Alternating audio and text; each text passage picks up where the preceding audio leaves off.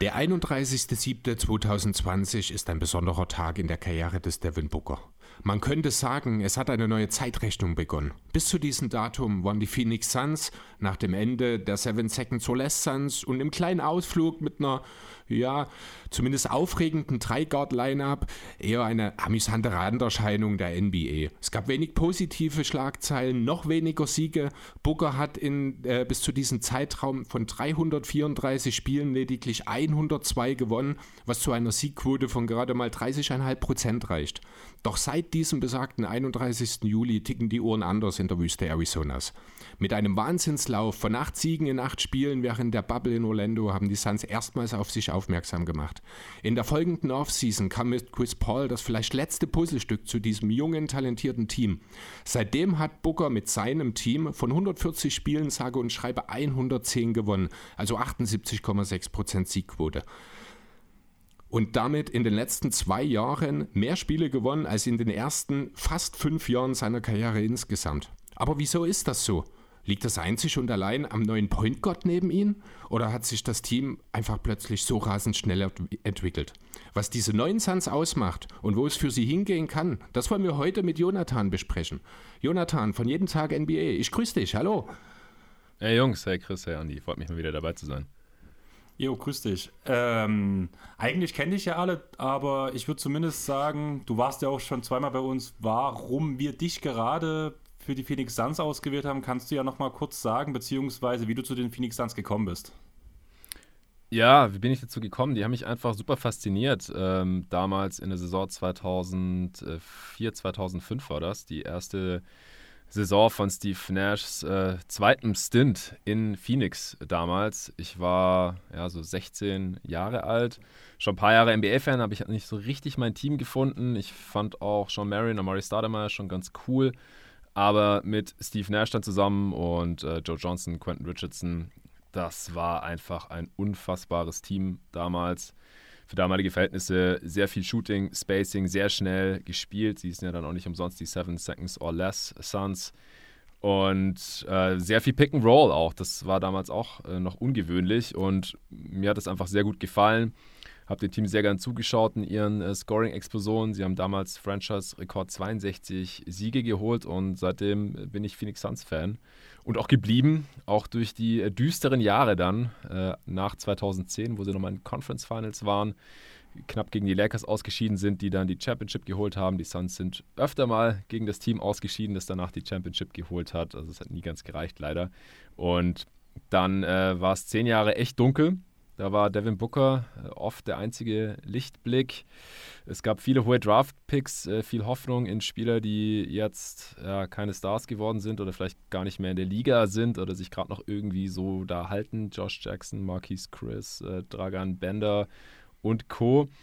Aber mit Booker hat man einen absoluten Glücksgriff getätigt, noch spät in der Lottery damals, der jetzt mittlerweile zu einem äh, All-Star und wahrscheinlich auch All-NBA-Superstar äh, herangereift ist und, und mit Aiton auch einen sehr guten Spieler an eins gezogen. Ich hätte damals lieber Luca gehabt, aber ich, ich traue dem jetzt auch nicht mehr hinterher. Er bringt ja nichts. Äh, Bridges noch in derselben Draft abgegriffen und dann halt jetzt Chris Paul in der vorletzten Offseason. Letztes Jahr ging es dann wieder in die Finals. Leider knapp gescheitert dann an den Bucks im Endeffekt, aber war ein geiler Run und, und die geilste Suns-Saison für mich als Fan eben seit ja, 16 Jahren oder so gewesen. Und ich bin froh, dass ich Suns-Fan geblieben bin. Ich muss natürlich als äh, Host von jeden Tag NBA alle Teams mehr oder weniger gleichermaßen im Blick behalten, aber die Suns haben natürlich immer noch einen ganz besonderen Platz in meinem Herzen. Ich versuche sie trotzdem ja, unparteiisch äh, zu bewerten, zu analysieren und irgendwie einzuordnen. Ich denke, dass mir das meistens auch äh, gelingt, aber ich bin unfassbar euphorisch, was die Saison angeht. Und ich glaube, sie gelten zu Recht als Titelfavorit. Ja, da gebe ich dir auf jeden Fall recht. Wir haben letztes Jahr schon eine Folge gemacht, die hieß damals ähm, Wieder Phönix aus der Asche. Das war die Folge ähm, 80 genau, wo wir darüber geredet haben, was die Suns alles verändert haben, was Chris Paul dem Team bringt, was Monty Williams für einen Impact auf das Team hat. Und wir haben damals schon gesagt, dass wenn das Team zusammenbleibt, dass sie extrem gefährlich sein werden. Aber was hat man diese Saison alles in der Offseason gemacht? Man hat Chris Paul für vier Jahre verlängert, 120 Millionen, was teilweise garantiert ist. Cameron Payne hat einen neuen Vertrag bekommen. Ähm, drei Jahre 19 Millionen. Javel McGee kam für ein Jahr für 5 Millionen. Abdel Nader ähm, zwei Jahre 4,16 Millionen und danach zum Minimum wurde noch Kaminski und Payton geholt und Chandler Hutchinson als Two-Way-Contract. Wie fandest du die Deals vor der Saison, die abgeschlossen wurden? Also gerade der Chris Paul muss man ja wirklich sagen, war ein absoluter Glücksgrip, nachdem es erstmal ein Schock war, wo rauskam 120 ja. Millionen. Ja. Aber im Endeffekt das dritte Jahr zur Hälfte garantiert, das letzte Jahr gar nicht garantiert. Von daher ist es eigentlich ein ziemlich ja. geiler Deal. Javel McGee, die 5 Millionen hast du, wenn ich mich richtig erinnere, am Anfang sehr kritisch gesehen. Würdest mhm. du sagen, dass er mittlerweile dieses Geld auf jeden Fall erfüllt, sage ich mal, oder für das Geld seinen Wert hat? Weil eigentlich spielt er eine ganz gute Saison.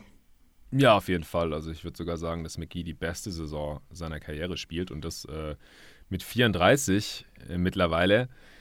Also McGee ist ein super Backup-Big und man kann mit ihm halt ja zumindest ähnlich weiterspielen wie mit Aiden. Er ist schon ein anderer Spielertyp, aber man kann mit ihm halt auch das Pick-and-Roll laufen, beziehungsweise Chris Paul kann es dann machen äh, oder auch Devin Booker. Ich hätte halt lieber einen flexibleren Big, vielleicht mit einem breiteren Skillset gesehen, der auch mal einen Jumpshot nehmen kann. Gut, McGee nimmt auch mal einen ganz selten, den er vielleicht lieber nicht nehmen sollte. Aber und, unterm Strich bin ich hochzufrieden mit McGee, positiv überrascht. Äh, ich finde seine Energie geil. Er macht zwar manchmal auch dumme Sachen, aber macht auch viele geile Sachen und äh, bringt dem Team einfach unglaublich äh, viel und halt, wie gesagt, auch Länge, wenn Aiton sitzt, kann den Ring gut beschützen reboundet extrem viel für die 15 Minuten, die er spielt. Äh, fast sieben Rebounds im Schnitt, fast neun Punkte. Also die 5 Millionen ist er auf jeden Fall wert. Das ist okay für so ein, für so ein Backup-Big, denke ich. Auch wenn man jetzt im Verlauf der Saison ja noch Biombo für ein Minimum bekommen hat, der nicht wirklich schlechter ist als äh, McGee. Aber das konnte man da ja noch nicht absehen. Nee, ich fand die Offseason richtig gut. Ich denke auch, äh, dass Monty Williams, Monty Williams sage ich schon, James Jones wieder im Gespräch wäre für den Executive of the Year, wenn er nicht der amtierende Executive of the Year wäre. Und natürlich war die vorige Saison, äh, Offseason, die vorige Offseason äh, noch viel wegweisender, weil sie da ja Chris Paul geholt hatten äh, und Jay Crowder. Und im Prinzip halt diesen Contender fertiggestellt haben. Und letzte Offseason haben sie ihn eben zusammengehalten, beziehungsweise eben nochmal aufgebessert und nochmal verstärkt. Also Chris Paul Deal hast du selber gerade schon gesagt. Im ersten Moment ein Schocker, aber die 120 Millionen sind eben zum Glück nicht garantiert, sondern das letzte Vertragsjahr ja gar nicht und das dritte nur zur Hälfte. So dann kann man da total damit leben und er verdient ja dafür auch diese Saison deutlich weniger, als er mit ähm, dem letzten Vertragsjahr seiner Spieleroption im letzten Deal bekommen hätte. Von daher haben die Suns da quasi auch schon direkt Geld gespart, dass sie dann ähm, ja auch ein bisschen reinvestieren konnten. Das einzige, der einzige Wermutstropfen an der Offseason war für mich ein bisschen, dass man sich nicht mit der Andrew Ayton einig geworden ist. Mhm. Ist halt auch die große Frage, ist so ein Spieler ein Max-Deal, eine vorzeitige Max-Deal-Verlängerung wirklich wert? Aus meiner Sicht im Vakuum eigentlich nicht. Als Suns-Fan hätte ich mir trotzdem gehofft, dass er eben seine Sicherheit bekommt und man dieses Team einfach schon vorzeitig langfristig zusammenhält. Denn Devin Booker ist langfristig da, Chris Paul ist langfristig da und Michael Bridges hat ja auch vorzeitig verlängert, ähm, relativ günstig, wie ich finde, 90 Millionen war das, glaube ich. Also dann hätte es einfach gut reingepasst, wenn Aiden auch gleich noch langfristig da wäre. Aber ich verstehe es total, dass das Management gesagt hat, äh, Aiden ist jetzt nicht unbedingt der Spielertyp in dieser Liga, dem man schon im Voraus einen vollen Max-Deal gibt, über fünf Jahre. Das ist halt das, was er gefordert hat und er wollte nichts anderes annehmen. Also unterm Strich hat mir die Offseason sehr, sehr gut gefallen und man erntet ja so ein bisschen, was damals eben James Jones gesät hat. Hast du ein bisschen Angst, dass die Eden-Situation in diesem Sommer ein Problem werden kann? Nee, eigentlich nicht. Deswegen ja, habe ich da auch Verständnis für, dass man halt sagt, gut, wir gucken jetzt einfach mal, wie das nochmal läuft diese Saison, äh, weil er ist halt Restricted Free Agent. Also sie können alles matchen. Es kann eigentlich nichts passieren. Das Schlimmste, was passieren kann, ist, dass er woanders ein äh, 3 plus 1 Deal unterschreibt und dann halt, also mit ähm, Spieleroption und dann nach drei Jahren aussteigt und dann halt nach drei Jahren das Team wechseln könnte. Aber das ist ja dann auch erst in drei Jahren. Und Gerüchten zufolge haben die Suns ihm ja tatsächlich auch eine Extension angeboten, aber nur über drei Jahre. Also dann könnte er halt woanders das unterschreiben, was sie ihm eh geben wollten. Ich verstehe nicht ganz, wieso sie ihn nur für drei Jahre halten wollen, statt für fünf. Weil eigentlich will man ja so einen jungen Spieler möglichst lange ans Team binden. Vielleicht ist aber auch nur ein komisches Gerücht. Also es kann eigentlich kurzfristig nichts passieren. Es kann halt sein, dass man sich langfristig ein bisschen mit Aiton verzockt. Das haben wir ja schon bei Gordon Hayward in Utah gesehen zum Beispiel. Und vielleicht auch bei den Spurs mit Kawhi Leonard, die halt damals äh, den Spielern jeweils auch nicht eine vorzeitige Max-Deal-Verlängerung gegeben haben und die dann halt früher oder später äh, weg waren oder weg wollten. Aber das waren halt auch eher Spieletypen als Wings, äh, Two-Way Wings, natürlich vor allem Kawhi Leonard äh, als, als absolute Superstar in dieser Liga, dem man so einen Max-Deal einfach geben kann und wo man sich sehr sicher sein kann, dass das auch wert sein wird. Und bei DeAndre Ayton bin ich mir das halt nicht ganz. Ich würde ihm lieber einen Max-Deal geben, als ihn zu verlieren. Versteht mich nicht falsch. Seine Defense ist super wichtig und er ist einer der besten Finisher, so aus bis zu drei Metern äh, Korbentfernung, ist äh, super sicher bei seinen Hookshots, mhm. ähm, kann im Post ausscoren, ist halt ein richtig geiler Rollman und Lob-Threat und alles. Aber das ist halt in der Regel eher nicht, kein, kein Max-Deal wert, auch kein 25% Max in dieser Liga, denke ich. Es ist schon ein bisschen riskant, aber im Endeffekt ist halt auch Savas Geld und mir wäre es ganz recht, wenn er das ausgibt, um halt diesen Container zusammenzuhalten. Eine Sache, die mir bei Eden jedes Mal eingefallen ist, vor allem im Vergleich zur letzten Saison, dass Chris, du hast ja relativ gemeckert über die offensive Rolle von Eden, dass mhm. sie halt immer geringer geworden ist. Könnte das mhm. ein Grund gewesen sein, warum Sava das Geld einfach nicht zahlen wollte, weil er sich auf die Defense spezialisiert hat und deswegen halt in der Offensive nicht mehr so viel gezeigt hat? Ich denke schon, dass man von Eden offensiv ein bisschen mehr in Phoenix erwartet hat, als das, was er bisher zeigt. Andererseits zu dem, äh, muss man das im Kontext eben sehen. Er hat äh, mit Paul und Booker halt sehr dominante Spieler daneben. Mika Bridges hat nochmal einen riesen Schritt in der Offensive in dieser Saison auch gemacht. Da sind so ein bisschen auch die Touches weg für ihn. Da muss man eben auch den Kontext sehen, dass er halt in erster Linie wirklich noch in Gruppennähe agiert wenn äh, Aiden tatsächlich, und das hat man ihn ja eigentlich schon immer so ein bisschen vorausgesagt, dann sein Jumpshot noch ein bisschen entwickelt, vielleicht auch mal den einen oder anderen Schritt weiter zurückgehen kann für seine Abschlüsse, denke ich, wird sich das unter Umständen dann auch noch entwickeln, sodass er, also ich sehe durchaus in die Andre Aiden nach wie vor jemanden, der 2010 Spieler in der Liga sein kann, finde ich. Also deswegen äh, ja. ist man vielleicht wirklich im Moment einfach noch nicht zufrieden mit dem, was er bisher gezeigt hat, aber ich denke, äh, dass sich das in den nächsten ein, zwei Jahren entsprechend entwickeln wird. Ja, ich denke halt, das Ding ist, dass er nicht auf so eine Superstar-Big äh, äh, kommen kann, weil ihm dafür das offensive Skillset fehlt. Also ich meine, wie viele Bigs haben wir in der Liga, wo wir sagen, safe Max Deal wert? Also ich, ich sehe da halt eigentlich nicht mal Gobert, der defensiv dann äh, in der Regular Season Aiden doch nochmal ein bisschen was voraus hat. In Playoffs finde ich Aiden sogar besser als Playoff mhm. Defender, weil er einfach ein bisschen mobiler und flexibler ist, kann besser switchen und auch schneller zur Dreierlinie rausrotieren und solche Sachen. Aber Aiden hat jetzt halt nicht den Shooting Touch von äh, Carl Anthony Towns, nicht das Playmaking und das Ballhandling von Bam Adebayo und halt äh, gar nichts, also ist halt sehr weit weg von dem Skillset von Nikola Jokic oder Joel Embiid und viel mehr offensive Bigs, wo ich sage, ja, den gebe ich gerne 25, 30, 35 Millionen pro Jahr, sehe ich halt nicht so wirklich. Klar, er ist halt viel besser als es Alternativen wären, die man so im Mid-Level-Bereich bekommt wahrscheinlich, aber das sind halt selten die Spiele, die den Unterschied ausmachen, wenn es dann wirklich um den Titel geht. Deswegen, ich, ich kann es schon nachvollziehen. Äh, wenn er jetzt eine Rolle hätte, wo er irgendwie zwei Punkte, drei Punkte mehr pro Spiel macht, dann wäre er schon bei 2010. Er war da auch schon mal relativ nah dran mit 18, 11 oder so. Er ist auch super effizient, aber er ist halt eher ein Play-Finisher. Auch wenn er jetzt im Verlauf der Saison dann immer, doch immer mal mehr wieder einen Jumper genommen hat. Er hat ja auch schon einen soliden Touch. Er trifft seine Freiwürfe ziemlich gut im mittleren 70%-Bereich. Er, er, trifft seine Fadeaways aus dem Post extrem gut, die sind fast automatic und wie gesagt, ich glaube, er hat den besten Hookshot der Liga. Ich ja. habe es gerade nicht im Kopf, aber er trifft irgendwie 80% oder so von denen, also wirklich eine ganz, ganz kranke Zahl. Seine Baby-Hooks, ähm, richtig geiler Touch. Auf der anderen Seite ist halt nicht immer der äh, körperlich dominante Finisher. Das war letztes Jahr in den Playoffs richtig geil. Da hat irgendwas bei ihm Klick gemacht, dann auf einmal hat er alles geslammt, aber das, das kommt und geht so ein bisschen bei ihm. Aber ich finde schon auch, dass er sich diese Saison nochmal offensiv entwickelt hat. Ich sehe auch noch ein bisschen mehr Playmaking-Potenzial bei ihm. Aber so halt dieses ähm, Top-Notch, Top-Tier offensive Talent ist aus meiner Sicht halt nicht. Und deswegen glaube ich auch, dass das halt so der Grund ist, wieso gerade ein Sava halt sagt, wieso soll ich dem einen Max-Deal geben, wenn er nicht äh, 25 Punkte pro Spiel macht oder so? Ich, ich denke, gerade dieses Playmaking-Potenzial wird für Aiden wahrscheinlich wirklich irgendwo mal äh, der entscheidende Faktor werden, ob er sich später in der Karriere vielleicht auch nochmal Richtung maximal, also Max-Player und vielleicht auch Richtung potenziell All-NBA-Team mal entwickeln kann. Mhm. Ähm, da müssen wir einfach halt noch schauen, wie er dann perspektivisch mal, wenn er eine erste oder zweite Geige sein will, muss er häufiger mit Double Teams auskommen und dort muss dann halt eben diese Entwicklung da sein. Das, was wir in den letzten Jahren halt von dem Beats sehr deutlich diese Entwicklung gesehen haben, das muss halt ja. von dem Eden auch kommen. Dann kann ich mir schon vorstellen, dass er auch in seiner Offense entsprechend nochmal zumindest ein neues Level erreichen kann. Natürlich nicht jetzt auf einem Embiid oder Jokic-Niveau, das ist mir auch klar.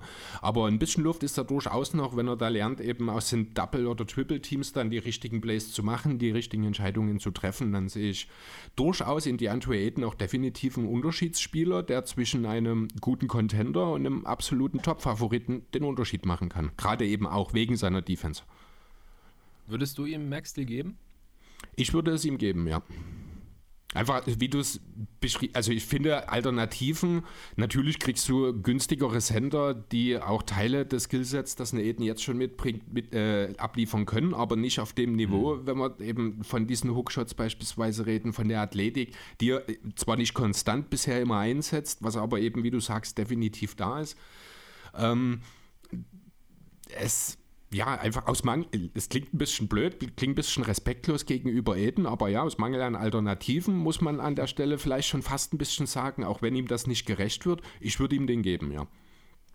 Ja, ich denke auch, dass er wahrscheinlich dann, ähm, das ist ja dann so Age 24 bis Age 28, 29 Season, würde wahrscheinlich auch tradebar bleiben, weil selbst wenn man dann, wenn dann in Phoenix doch nicht mehr irgendwie reinpassen sollte oder man ist, man wird dann zu teuer, äh, das Ding ist halt auch Cam Johnson muss verlängert werden, eventuell schon vorzeitig jetzt in dieser Offseason, spätestens dann in der folgenden.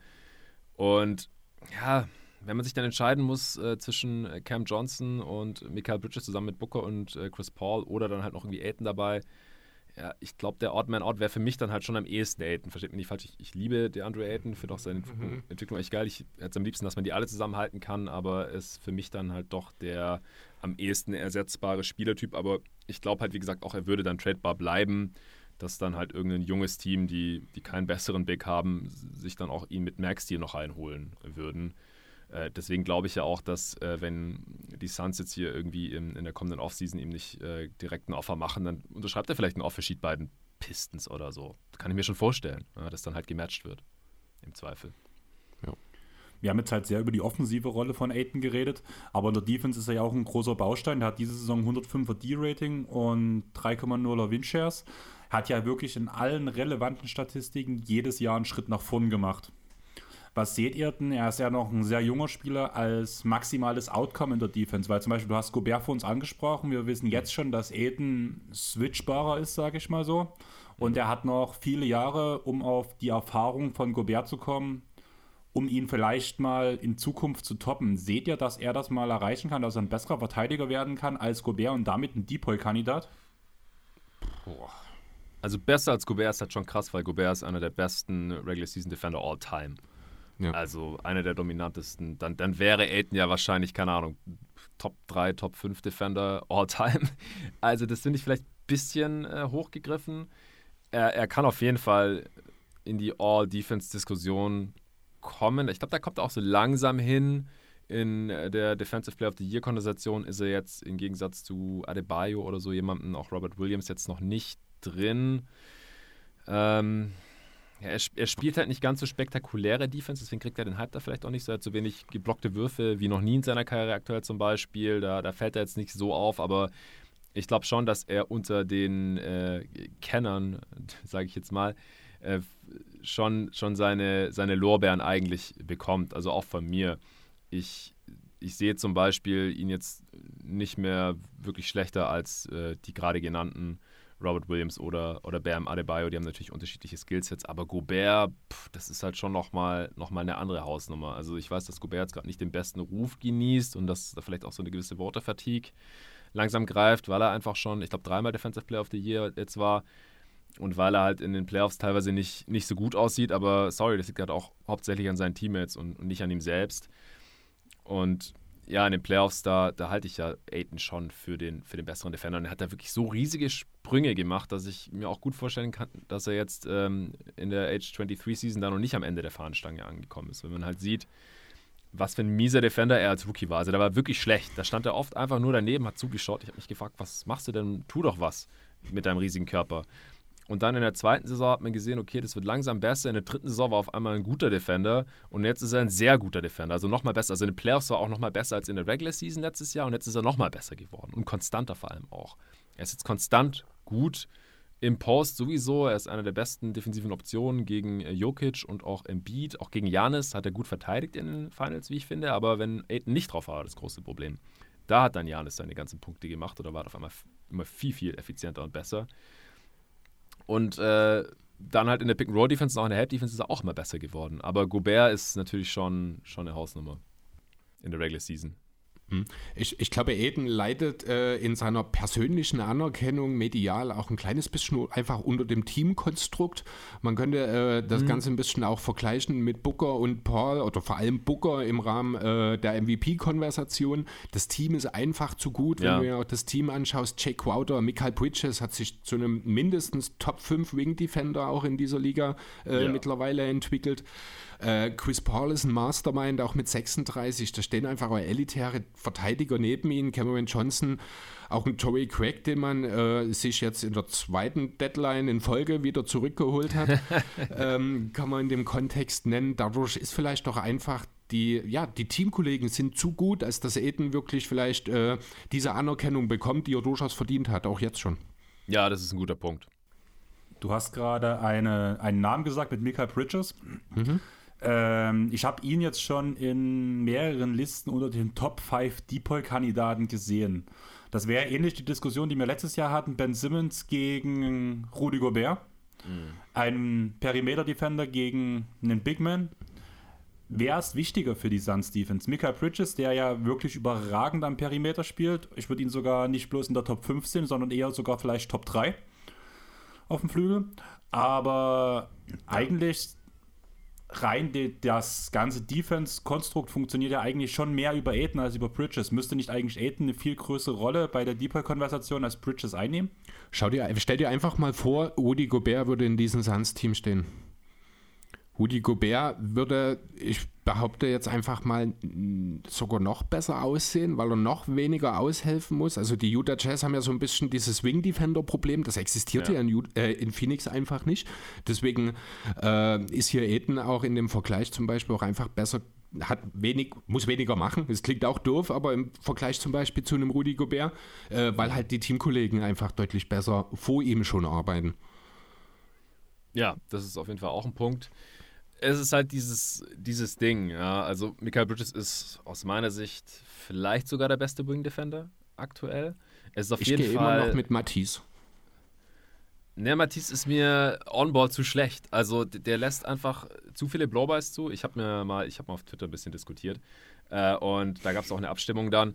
Und dann habe ich mir bis zu dem Zeitpunkt mal alle ISO Defensive Possessions, äh, Pick and Roll äh, Possessions und Post Defense Possessions von Bridges und Thibault die Saison angeschaut, hintereinander im Vergleich.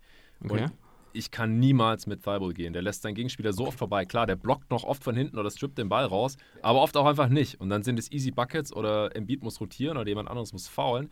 Und Bridges spielt einfach eine viel solidere Defense. Der lässt seine Gegenspieler einfach nicht an ihre Spots kommen. Die kommen nicht an ihm vorbei und der zerstört oft die gegnerischen Plays einfach, weil er weiß, was passiert und geht schon vorher dahin, wo sein Mitspie Gegenspieler hin will oder wo der Ball gleich hinkommt. Also der macht weniger Steals und weniger Blocks, äh, aber es ist eine viel solidere Defense aus meiner Sicht und die Gegner haben einfach viel größere Probleme von äh, Point Guards bis hin zu großen Wings äh, an ihm vorbeizukommen. Und auch in den Playoffs haben wir schon gesehen, dass es funktioniert. Äh, selbst gegen einen LeBron. Äh, und Thibault in den Playoffs fand ich jetzt auch nicht so überzeugend. Äh, zum Beispiel gegen Trae Young oder so, weil der halt gegen so einen Gambling-Defender, das weiß der halt schon ganz gut auszunutzen. Also Thibault ist ein ganz besonderer Defender, auch ein krasser Help- und Team-Defender und ein krasser defensiver Playmaker, weil er einfach so viele Deflection-Steals und Blocks macht. Aber wenn es darum geht, ich brauche jemanden, der hier diesen gegnerischen Star-Creator in Schach hält, dann entscheide ich mich auf jeden Fall immer für Bridges. Und das ist aus meiner Sicht das wichtigere Skillset bei einem Wing Defender. Hast du auf jeden Fall einen guten Punkt damit, ja. Kann ich relativ wenig dagegen sagen. Ich finde das gerade ja. ganz lustig, weil ich habe so als Punkt da stehen, wie ihr beide jetzt ob ihr debattieren wollt, ob Bridges oder Tybull der bessere Verteidiger Echt ist. Jetzt? Die, ja, habe ich als Punkt hier dastehen. Weil ja. Chris ja immer wieder für ihn spricht. Ich habe ja. dich ja auch schon mehrfach hören gesagt, äh, gehört, sagen hören. sagen hören dass du halt Bridges als den besten Verteidiger siehst. Deswegen musste ich natürlich dieses Fass aufmachen. Umso schöner ist, dass es von alleine funktioniert hat.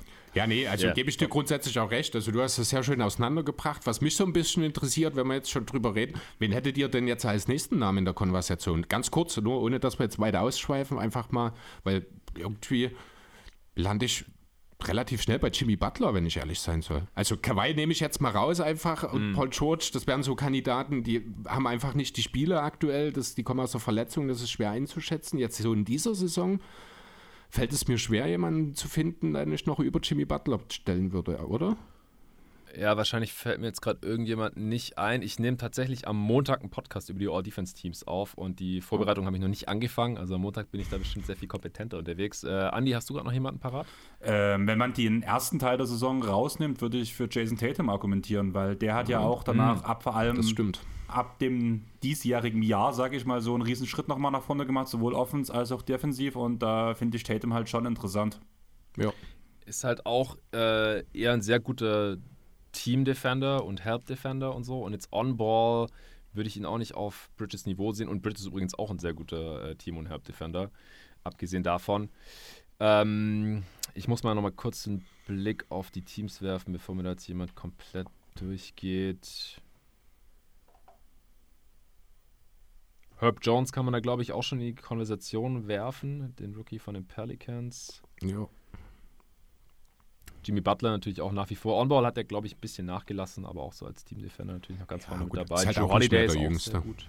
Ja, genau. Joe Holiday finde ich auch stark gegen, gegen viele Wings, obwohl er eigentlich ein Guard ist, aber ist einfach so kräftig und auch relativ lang. Äh, Marcus Smart genauso, äh, muss man ihn auf jeden Fall auch noch nennen. Was wäre mit äh, Dylan Brooks? Ja, ja, aber zu wenig Spiele diese Saison. Kommt ja, ja, noch nicht klar. ganz auf dem Niveau, aber ich denke, kann unter halt Umständen halt auch, ja. Fault geht aber auch in die Richtung zumindest. Ja, OG Ananobi äh, finde ich oh, ja. sehr stark, jetzt auch viel verletzt gewesen, aber den finde ich on-ball auch richtig geil als Wing Defender. Erwin Gordon finde ich nicht ganz so stark in Denver. Mhm. Das ist ja einer, der mit der Kompetenz eigentlich geholt wurde. Der finde ich, erfüllt die Erwartungen daran nicht ganz. Kann aber auch daran liegen, dass halt dieses Nuggets-Team noch nie in Bestbesetzung aufgetreten ist und das vielleicht dann in einem normalen Nuggets-Team auch im Konstrukt wieder besser funktionieren kann unter Umständen. Äh, ich gucke mir das auf jeden Fall nochmal genauer an. Äh, Wen es interessiert, dann gerne in äh, die Folge. Ich glaube, die droppt dann am Dienstag. Äh, reinhören. Ich muss es nochmal mir alles genauer anschauen, bevor ich da irgendwas ranken kann. Äh, aber um Andis ursprüngliche Frage zu beantworten, also es, aus meiner Sicht kann niemals ein sehr guter oder All-Defense Wing Defender denselben Impact haben oder einen höheren Impact haben, wichtiger sein für die Defense als ein äh, Rim Protecting Big, der auch äh, ja, vielleicht in der All-Defense-Konversation ist, der hat jetzt viel Konkurrenz, aber der auf dem Niveau von Aiden ist, sag ich jetzt mal. Also Bridges kann aus meiner Sicht per Definition nicht wichtiger sein für die Defense der Suns als Aiden, weil Aiden quasi jeden Angriff beeinflusst durch seine Präsenz in der Zone, weil dann halt die Gegner schon mal wissen, okay, da ist Aiden, da müssen wir aufpassen. Und Bridges kann halt immer nur sein eigenes Matchup in aller Regel. Ist es ja auch der beste Perimeter-Spieler des Gegners, da kann er ja dann auch nicht von weghelfen oder so. Seit er der prädestinierte ähm, On-Ball-Defender, Point-of-Attack-Defender ist, holt er auch weniger Steals, äh, weil er einfach auch weniger in den Passwegen wildern kann. Die letzten äh, 1, 2, 3 Saisons, seit Monty Williams da ist eigentlich. Also auch dieses, also mich würde sehr freuen für Mikael Bridges, wenn er Defensive Player of the Year wird oder da viele Stimmen bekommt oder so, aber ich muss mir da selbst treu bleiben.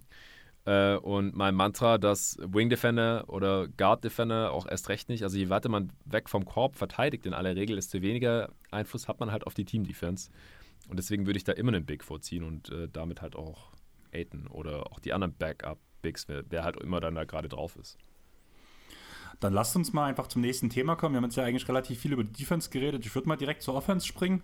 Man hat ein mhm. O-Rating von 114,9, ähm, ist damit auf Platz 3 und macht zusammen mit den Wolves die zweitmeisten Punkte der Liga mit 115,4. Ähm, ich hatte letztens, wo ich mit dir im Discord war, mit Leon ein bisschen gequatscht und da hat Leon die Aussage gebracht, die fand ich eigentlich sehr passend. Ähm, dass die Suns, wenn man die Suns in den ersten 24 Minuten nicht schlägt, verliert man zu 99 Prozent das Spiel. Da muss ich komplett mitgehen, weil alles, was eng ist, bringt vor allem Chris Paul am Ende immer wieder in klare Gewässer. Da hat auch Bill Simmons letztens einen Tweet rausgeschm rausgeschmissen, mhm. dass die Hälfte der Spiele, die am Ende knapp waren, ähm, Ach nee, dass man die Hälfte der Siege, die man geholt hat, die waren zur Hälfte, äh, zur Halbzeit und im letzten Viertel immer noch knapp von den Siegen, die man geholt hat. Hat man das verstanden gerade, was ich wollte? Ja, also ich ja. habe es verstanden. Ich denke, ja, ähm, ja, das, ich habe da eine wunderbare Zahl, auch die würde ich in dem Kontext gleich mal nennen, die ist von NBA.com Stats. Das ist das Net Rating in Klatschsituationen. Das ja. liegt für die, ähm, also die Suns gehen mit plus 32,8 Punkten aus 100 Possessions in Klatschsituationen raus. Das ist der mit so weiten Abstand beste Wert in der Liga, dass das zweitbeste Team Chicago nicht mehr auf die Hälfte kommt, auf 15,2 in Netrate. Also die machen wirklich 32,8 Punkte mehr als ihre Gegner in, auf 100 Klatsch-Possessions sozusagen. Während das zweitbeste Team nur bei 15 ist, das ist ganz klar die eigene Liga. Die Effizienz ist ligaweit die beste in Klatsch-Situationen. Die Defense ist die zweitbeste. Ähm, die Turnover-Percentage Top 5. Die Pace ist trotzdem relativ hoch.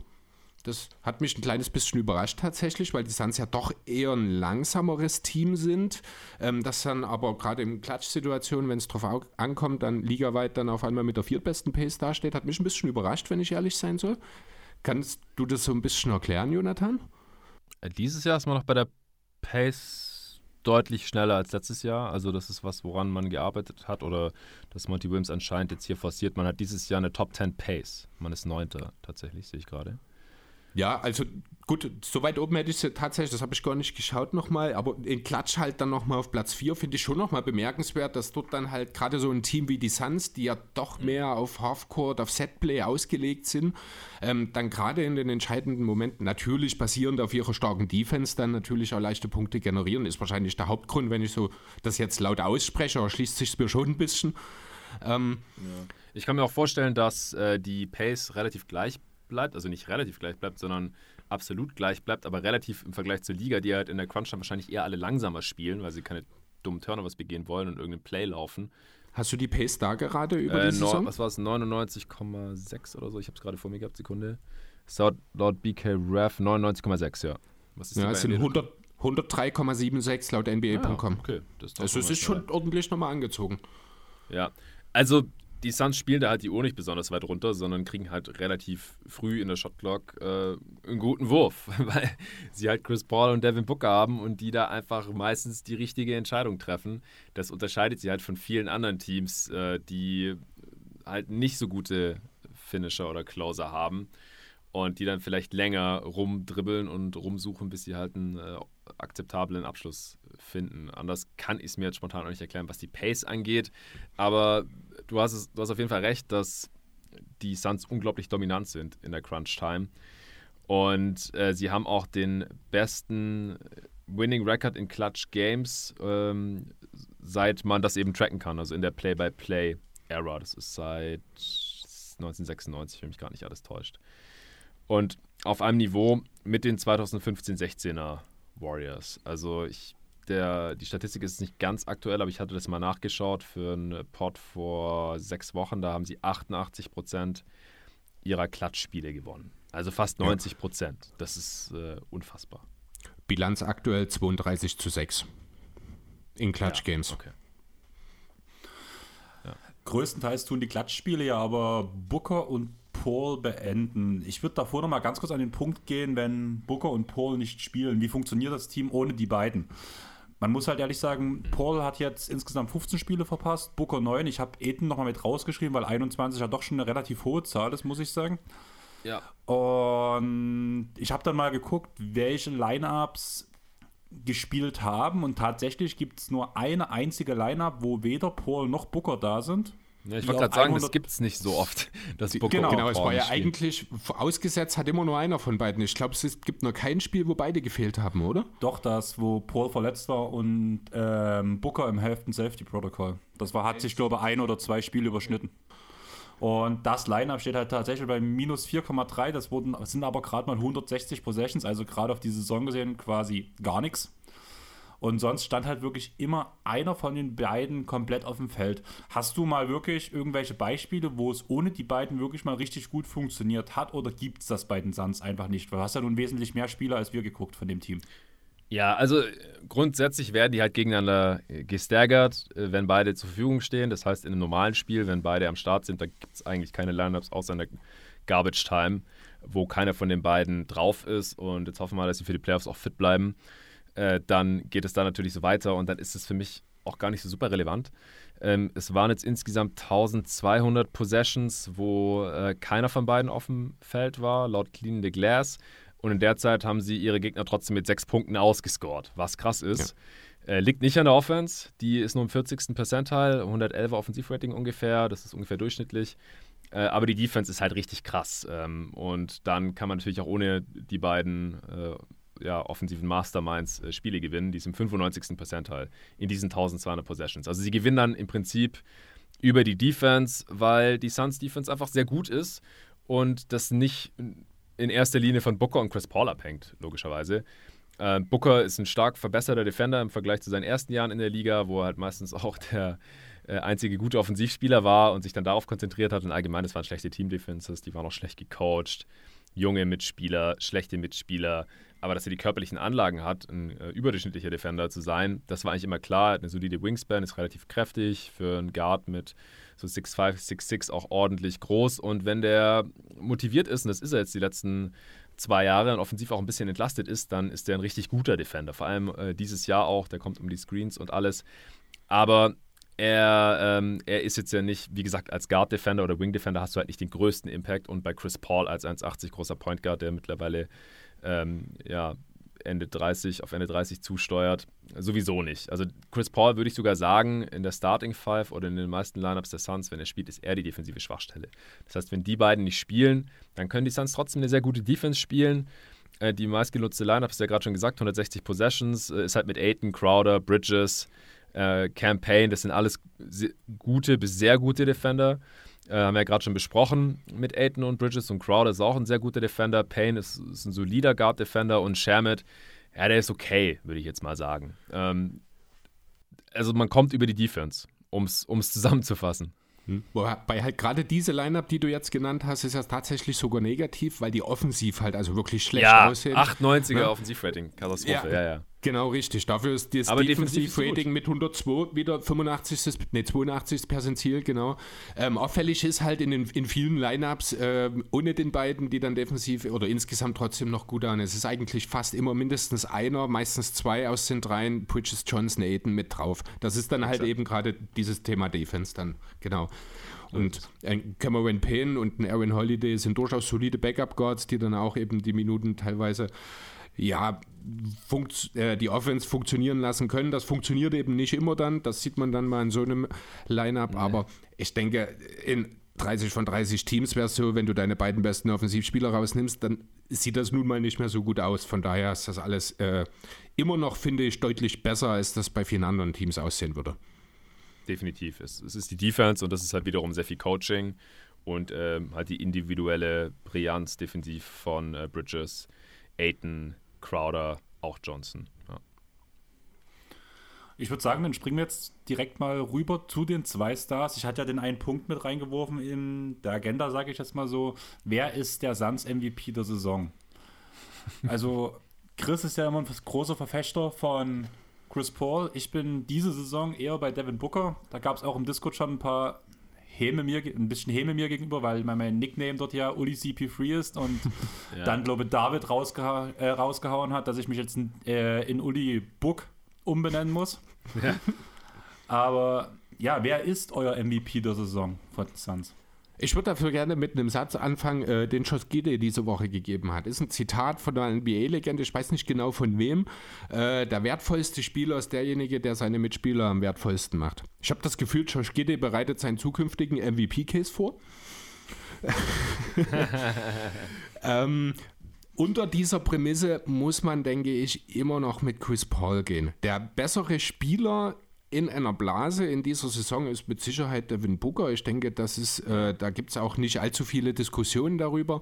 Auch wenn man sich mal anschaut, Bilanz mit, Bilanz ohne. Also die ba Bilanz mit den beiden ist quasi identisch bei 83 Prozent. Ohne die beiden, also ohne Paul, gewinnt die Suns 73 Prozent, ohne Booker 72. Das sind keine großen Unterschiede.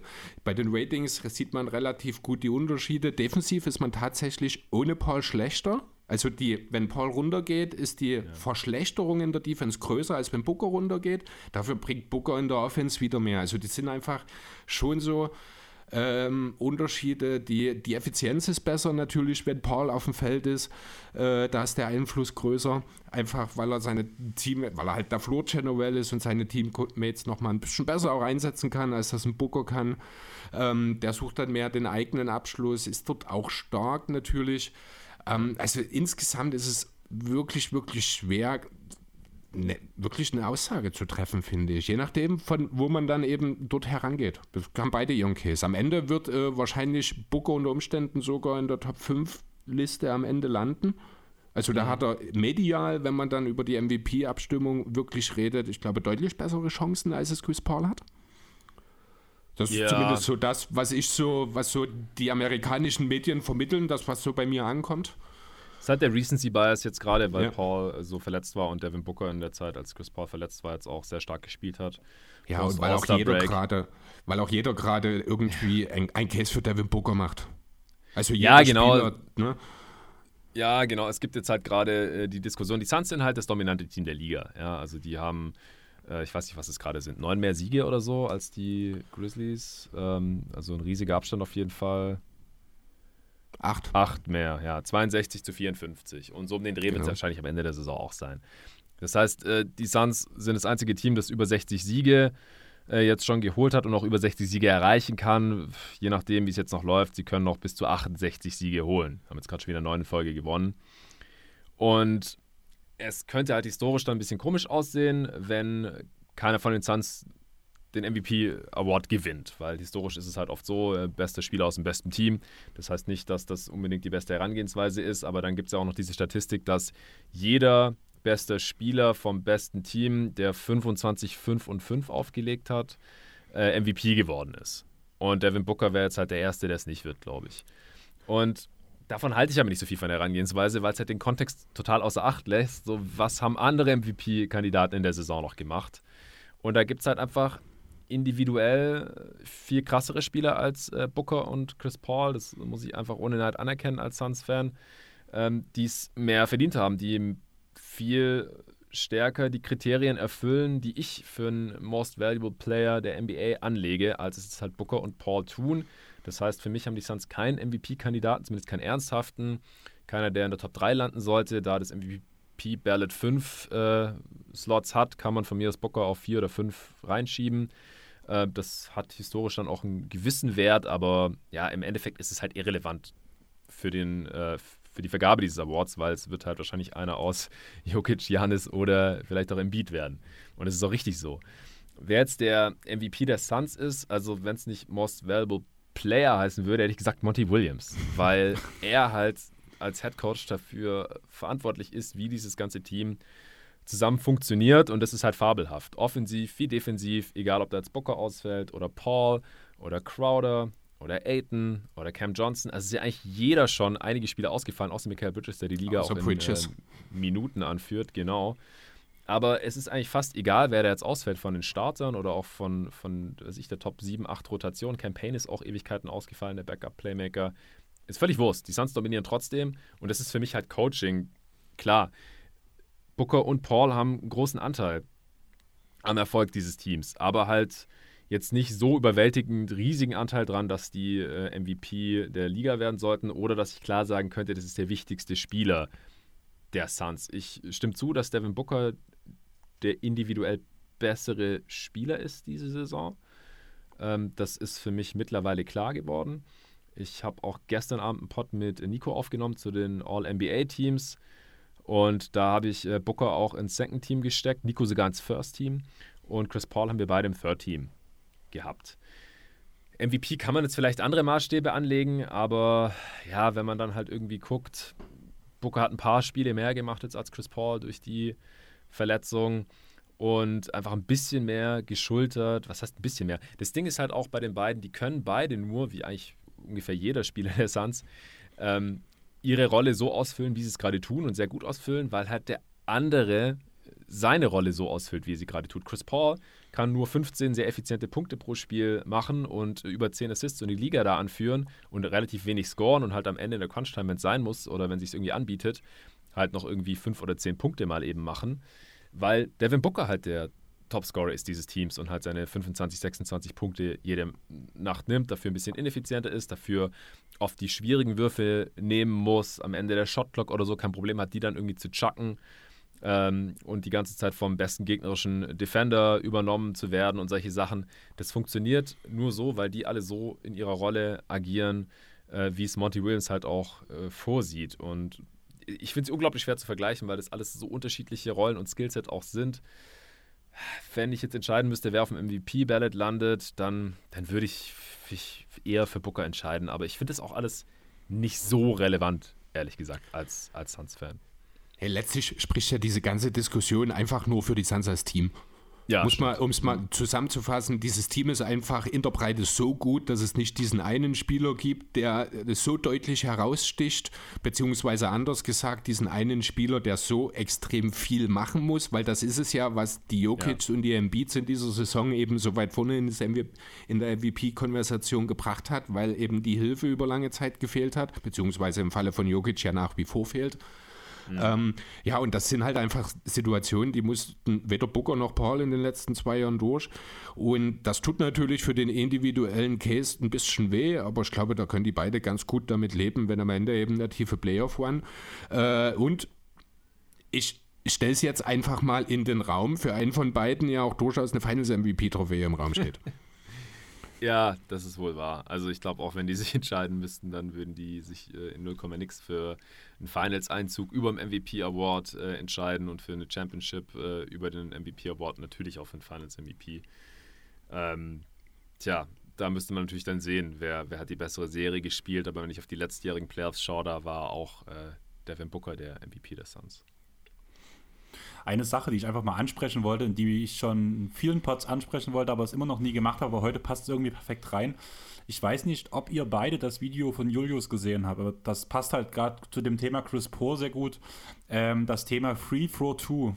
Habt ihr das gesehen zufällig von ihm, das Video? Nee, ich glaube Nee, nicht. das Video habe ich nicht gesehen, aber ich habe die Aussage von Chris Paul im JJ Reddick Podcast gesehen. Das war Tatum, oder?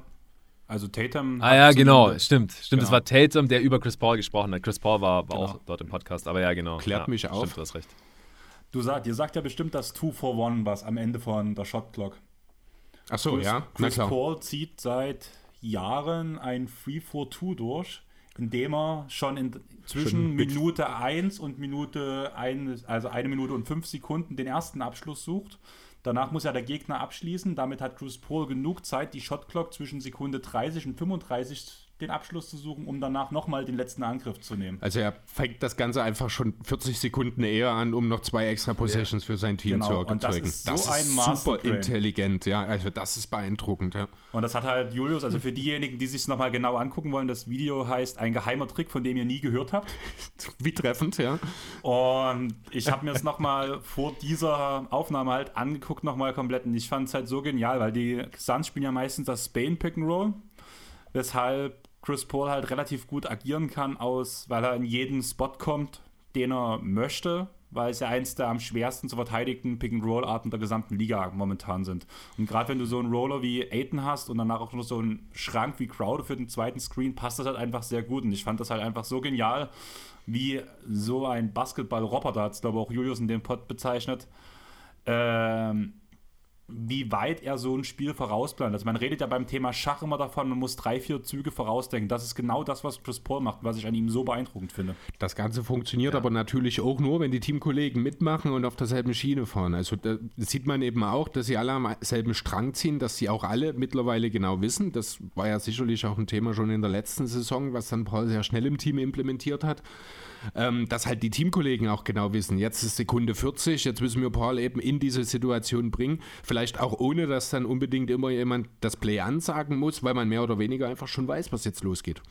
Also auch wieder so ja. eine Sache, die man von der einen Person wunderbar auch deren Einfluss auf das ganze Team mit schön beschreiben kann.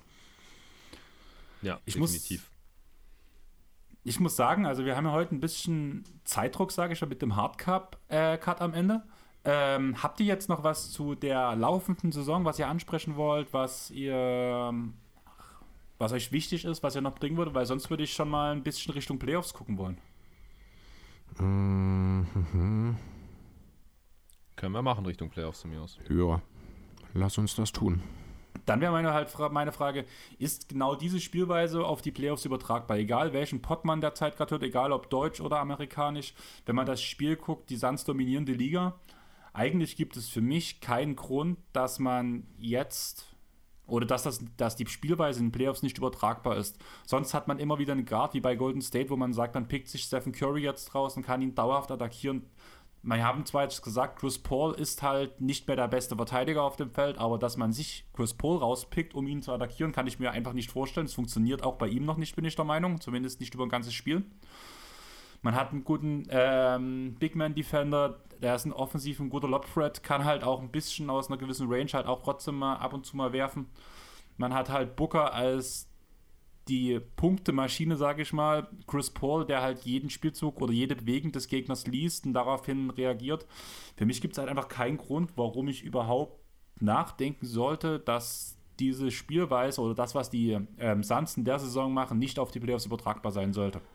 Die Suns spielen seit 76 Spielen Playoff-Basketball. Um es mal kurz zu sagen. Also das auch die ja. Art und Weise alles. Das ist kein Regular Season Team. Das ist, die sind ähm, mit eben gerade mit Paul und Booker, mit allem, was du jetzt beschrieben hast, was wir jetzt in der letzten, ja, knapp dreiviertel Stunde oder knappe Stunde, die wir jetzt dabei sind, schon besprochen haben. Das sind alles Indikatoren für erfolgreichen Playoff-Basketball. Genau das werden wir auch sehen. Dieses Team ähm, ist auch so ein Satz, den man häufiger in den letzten Wochen gehört hat. Ich tue mich schwer damit, wirklich eine echte Schwäche in diesem Team zu finden. Ich wüsste nicht, welches Team äh, in der Lage sein soll, wirklich in dieses Konstrukt irgendwelche so großen Lücken zu reißen, dass man vier aus sieben gegen die Suns gewinnen kann. Das sehe ich einfach, also sehe ich zum Beispiel auch mittlerweile bei einem fitten Brooklyn-Netz-Team, äh, wo ich ja immer gesagt habe, die Nets sind mein Top-Favorit, habe ich ja lange Zeit gesagt. Jetzt wissen wir, Simmons wird wahrscheinlich nicht spielen, dafür ist Kyrie wieder da, die Nets werden eine Rolle spielen, aber nicht bis ganz oben in dieser Saison. Es gibt nach dem Team, Trade, Zwischenfrage, nach dem Trade, äh, Harden für Simmons, hast du die auch noch als Top-Favorit gesehen? Also wenn Simmons jetzt Da stand ja noch hätte. so ein bisschen, da stand noch so ein bisschen die Frage im Raum, wird Simmons spielen oder nicht? Ich bin der Meinung, wenn Simmons fit ist, spielt und im Kopf klar ist, ist er der perfekte Spieler für die Nets. Deswegen sage ich, nächste Saison sind die Nets ein absoluter Top-Favorit für mich. Also vorausgesetzt natürlich, dass eben die Simmons-Situation sich klärt und er wieder äh, bereit ist. Das ist halt dieses Jahr noch nicht der Fall. Ähm, aber ja, definitiv, die Nets sehe ich definitiv dann nächste Saison in dieser Range mit Simmons. Ja, interessant. Also ich war, war nicht so begeistert von dem Trade für die Nets und selbst wenn Simmons jetzt fit geworden wäre oder irgendwie noch fit werden sollte, man weiß ja nicht so genau, äh, Kyrie darf ja jetzt mittlerweile äh, wieder zu Hause spielen und wenn KD fit bleibt, ich, ich sehe da trotzdem meine, meine Fragezeichen, gerade was die Defense angeht. Die haben ja einfach zu wenig gute Defender oder Two-Way-Spieler. Die haben einen Haufen kleine Guards, die sie wahrscheinlich alle einsetzen müssen, einfach weil Kyrie der zweitbeste Spieler ist äh, weil Paddy Mills der viertbeste Spieler ist oder so. Äh, und dann haben sie noch Dragic geholt und Seth Curry, der auch spielen muss. Und du kannst in den Playoffs meiner Meinung nach eben tief in den Playoffs maximal einen von diesen Dudes spielen, weil sonst, wenn du zwei hast, dann hast du gleich zwei Schwachstellen. Das hält kein Championship-Team aus, meiner Meinung nach. Und die werden wahrscheinlich alle vier irgendwie spielen. Wahrscheinlich machen wir sogar drei von denen nebeneinander. Das kann auch Ben Simmons niemals ausgleichen. Der ist auch kein so toller Help-Defender oder Rim-Protector, ist ein geiler On-Ball-Defender. Aber wir haben es ja gerade schon besprochen, so so ein Spieler kann nicht so viel Impact auf den Defense haben. KD ist in Playoffs auch ein guter Defender, aber halt auch nicht der Dude, der die Defense auf ein anderes Level hieft. Und sonst haben sie da auch keinen. Äh, Nick Claxton hat da so ein bisschen die Anlagen für, aber das sehen wir die Saison halt einfach irgendwie auch nicht. Also ja, ich, ich, ich, ich sehe die Defense zu schlecht von den Nets, um es zusammenzufassen, aber das hat mich jetzt gerade nur interessiert. Jo. Nee, Andre Drummond macht das, deswegen wollte man den Deal unbedingt mit haben. genau. Der All-Defense, der Andre Drummond. Aber du hast jetzt gerade die Netz angebracht, dass du vor ihnen Angst gehabt hättest. Ich würde sagen, dass gerade so ein Joel Embiid halt schon so das Prunkstück sein müsste, um die Suns halt eigentlich zu, zerstören zu können. Vor allem, wenn James Harden fit ist. Aiden regelt das. Muss, also natürlich wird Aiden nicht in der Lage sein, über eine Finalserie, wenn es tatsächlich dazu käme, äh, ein Embiid so einzuschränken, dass er keine Rolle spielt. Aber ich denke, Aiden, der hat das zum Beispiel auch schon äh, um den anderen Center, der da relevant ist, in Nikola Jokic, den hat er auch schon gut verteidigt in dieser Saison. Ja, ähm, Embiid hat er auch schon gut verteidigt. Und auch Embiid, genau. Also ich denke, gerade dieser Faktor, genau da ist eben der Punkt, wo ich sage, und hier kommen wir wieder so ein bisschen zu dem Thema von Anfang. Das ist eben die Andre Aiden. Deswegen würde ich ihm den Max-Deal geben, weil er eben gegen die wirklich dominanten Center immer noch eine deutlich bessere Figur abgibt. Auch beispielsweise, auch als ein Adebayo, finde ich zum Beispiel. Mhm. Ja, das hat Adebayo schon voraus, auf jeden Fall. Adebayo ist noch besser äh, in der On-Ball-Defense am Perimeter, wie ich finde. Aber ich ist halt ein bisschen kleiner. Genau, das ist ein bisschen kleiner, doch ein bisschen wendiger als Aiden ich habe nicht so wirklich einen Angstgegner als Suns-Fan, muss ich sagen. Also im Westen nicht, weil wir werden einfach nicht die äh, Full-Strength Lakers sehen. Letztes Jahr hatte ich da in der ersten Runde ein bisschen Angst. Aber die hat man dann erstens auch gehandelt, obwohl sich Chris Paul verletzt hat. Und äh, zweitens hat sich AD dann halt auch noch verletzt. Und LeBron ja auch nicht bei 100%. Whatever, dieses Jahr wird es keine Rolle spielen, selbst wenn die Lakers noch irgendwie ins Play-In und durchs Play-In kommen und dann im 1-8-Matchup gegen die Suns äh, grundsätzlich hätte ich Angst vor einem LeBron-AD-Duo gehabt, aber nicht mit diesem Supporting Cast und mit dem Gesundheitszustand dieser beiden Dudes. Äh, Clippers, fitte Clippers, äh, hätte ich auch großen Respekt vor. Die Serie letztes Jahr war am Ende schon einigermaßen deutlich, aber halt auch nicht so deutlich, wie sie eigentlich sein sollte mit, äh, ohne Kawhi. Und der ist jetzt noch nicht zurück. Und wenn er zurückkommt, wird er wahrscheinlich nicht bei 100% sein, falls sie irgendwie mal aufeinandertreffen sollten, was auch relativ unwahrscheinlich ist. Aber das, das sind halt zwei theoretische Teams, die jetzt halt schon wegfallen, eigentlich, die beiden LA-Teams. Und sonst, ja, die Warriors ist ja spannend gewesen, wenn die alle mal fit wären. Glaube ich jetzt irgendwie gerade auch nicht mehr so richtig dran. Mhm. Ich fände es cool als äh, neutraler Beobachter oder Podcast-Host, aber als äh, und auch als, als Suns-Fan, ich finde es immer blöd, wenn das gegnerische Team nicht, nicht ganz fit ist und dann halt immer andere Leute sagen können, ja, aber ihr habt die nur geschlagen, wenn die nicht fit waren. Also ich meine, im Endeffekt mhm. ist, ist, mir das egal, das ist den Suns wahrscheinlich selber auch egal, aber es nervt halt so ein bisschen. Äh, und im Osten, wie gesagt, Nets aus den angesprochenen Gründen. Ich glaube, die können die Suns halt überhaupt nicht verteidigen. Ähm, und äh, Sixers, die Suns gewinnen einfach konstant gegen die Sixers. Devin Booker hat den äh, zweithöchsten Punkteschnitt aller Spieler all-time gegen die Sixers nach Michael Jordan. Die kriegen den irgendwie gar nicht in den Griff. Ja, auch Thibault nicht, uh, by the way. Und, äh, das musste ja noch kommen jetzt. also ein Spiel kann ich mich erinnern, da hat Thibault Booker schon einige Probleme gemacht, hat ihn auch mal von hinten beim Jumpshot geblockt und solche Sachen. Da war er vielleicht nicht ganz so ready für. Das war, glaube ich, letzte Saison. Aber so grundsätzlich, ich weiß nicht mal, ob die Sixers im Osten in die Finals kommen werden. Das, das will ich auch erstmal noch sehen. Ähm, die Heat könnte ich mir problematisch vorstellen. Die haben die Suns auch einmal übel abgezogen in die Saison. Das ist Regular Season, will ich nicht überbewerten. Äh, da haben sie, glaube ich, auch einen Franchise-Rekord in drei Jahren aufgestellt und im Rückspiel haben die Suns die Heat dann ziemlich platt gemacht. Aber die sind, glaube ich, können unangenehmer Playoff-Gegner sein, gerade mit ihrer defensiven äh, Versatilität und dann dazu noch das Shooting. Ja, äh, Celtics jetzt mit der Robert Williams-Verletzung, weiß ich auch nicht mehr, wie hoch die Finals-Chancen da sind, aber gehen ein bisschen in eine ähnliche Richtung, auch mit der unangenehmen Defense.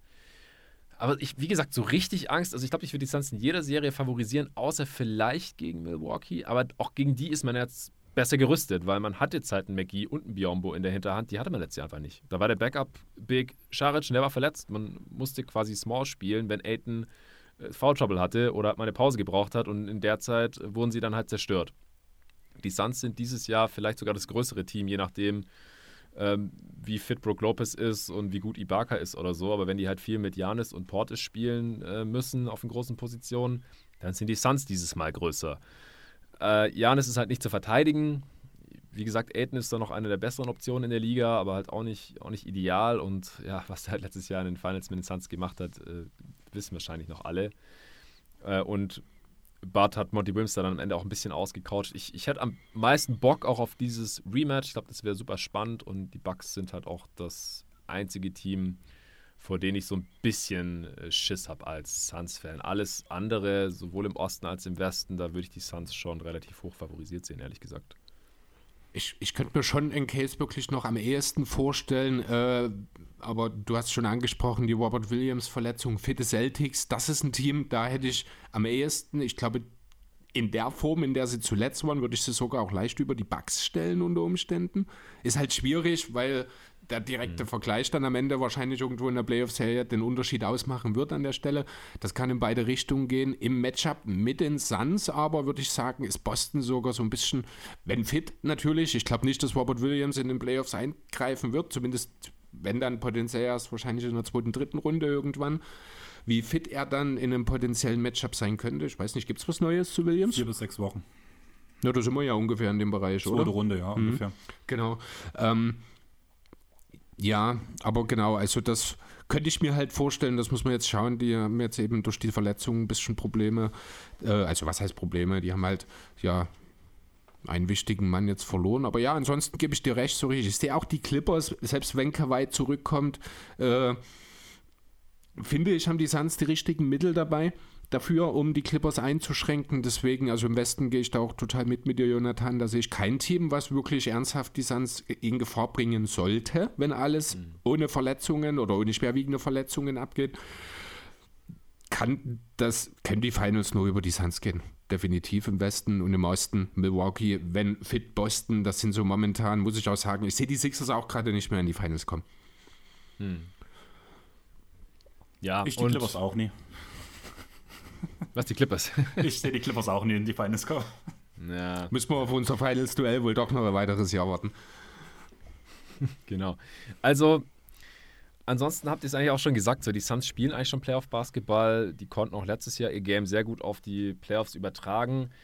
Ähm, das Einzige, wo ich mir noch so minimal Gedanken mache, ist, dass Devin Booker halt ja kein Top 8 Playoff Star ist oder so. Habe ich auch mit Nico im, äh, gestrigen, in der gestrigen Aufnahme gerankt. Der Pod droppt dann hier nachher gleich, wenn ich hier raus bin, aus der Aufnahme mit euch.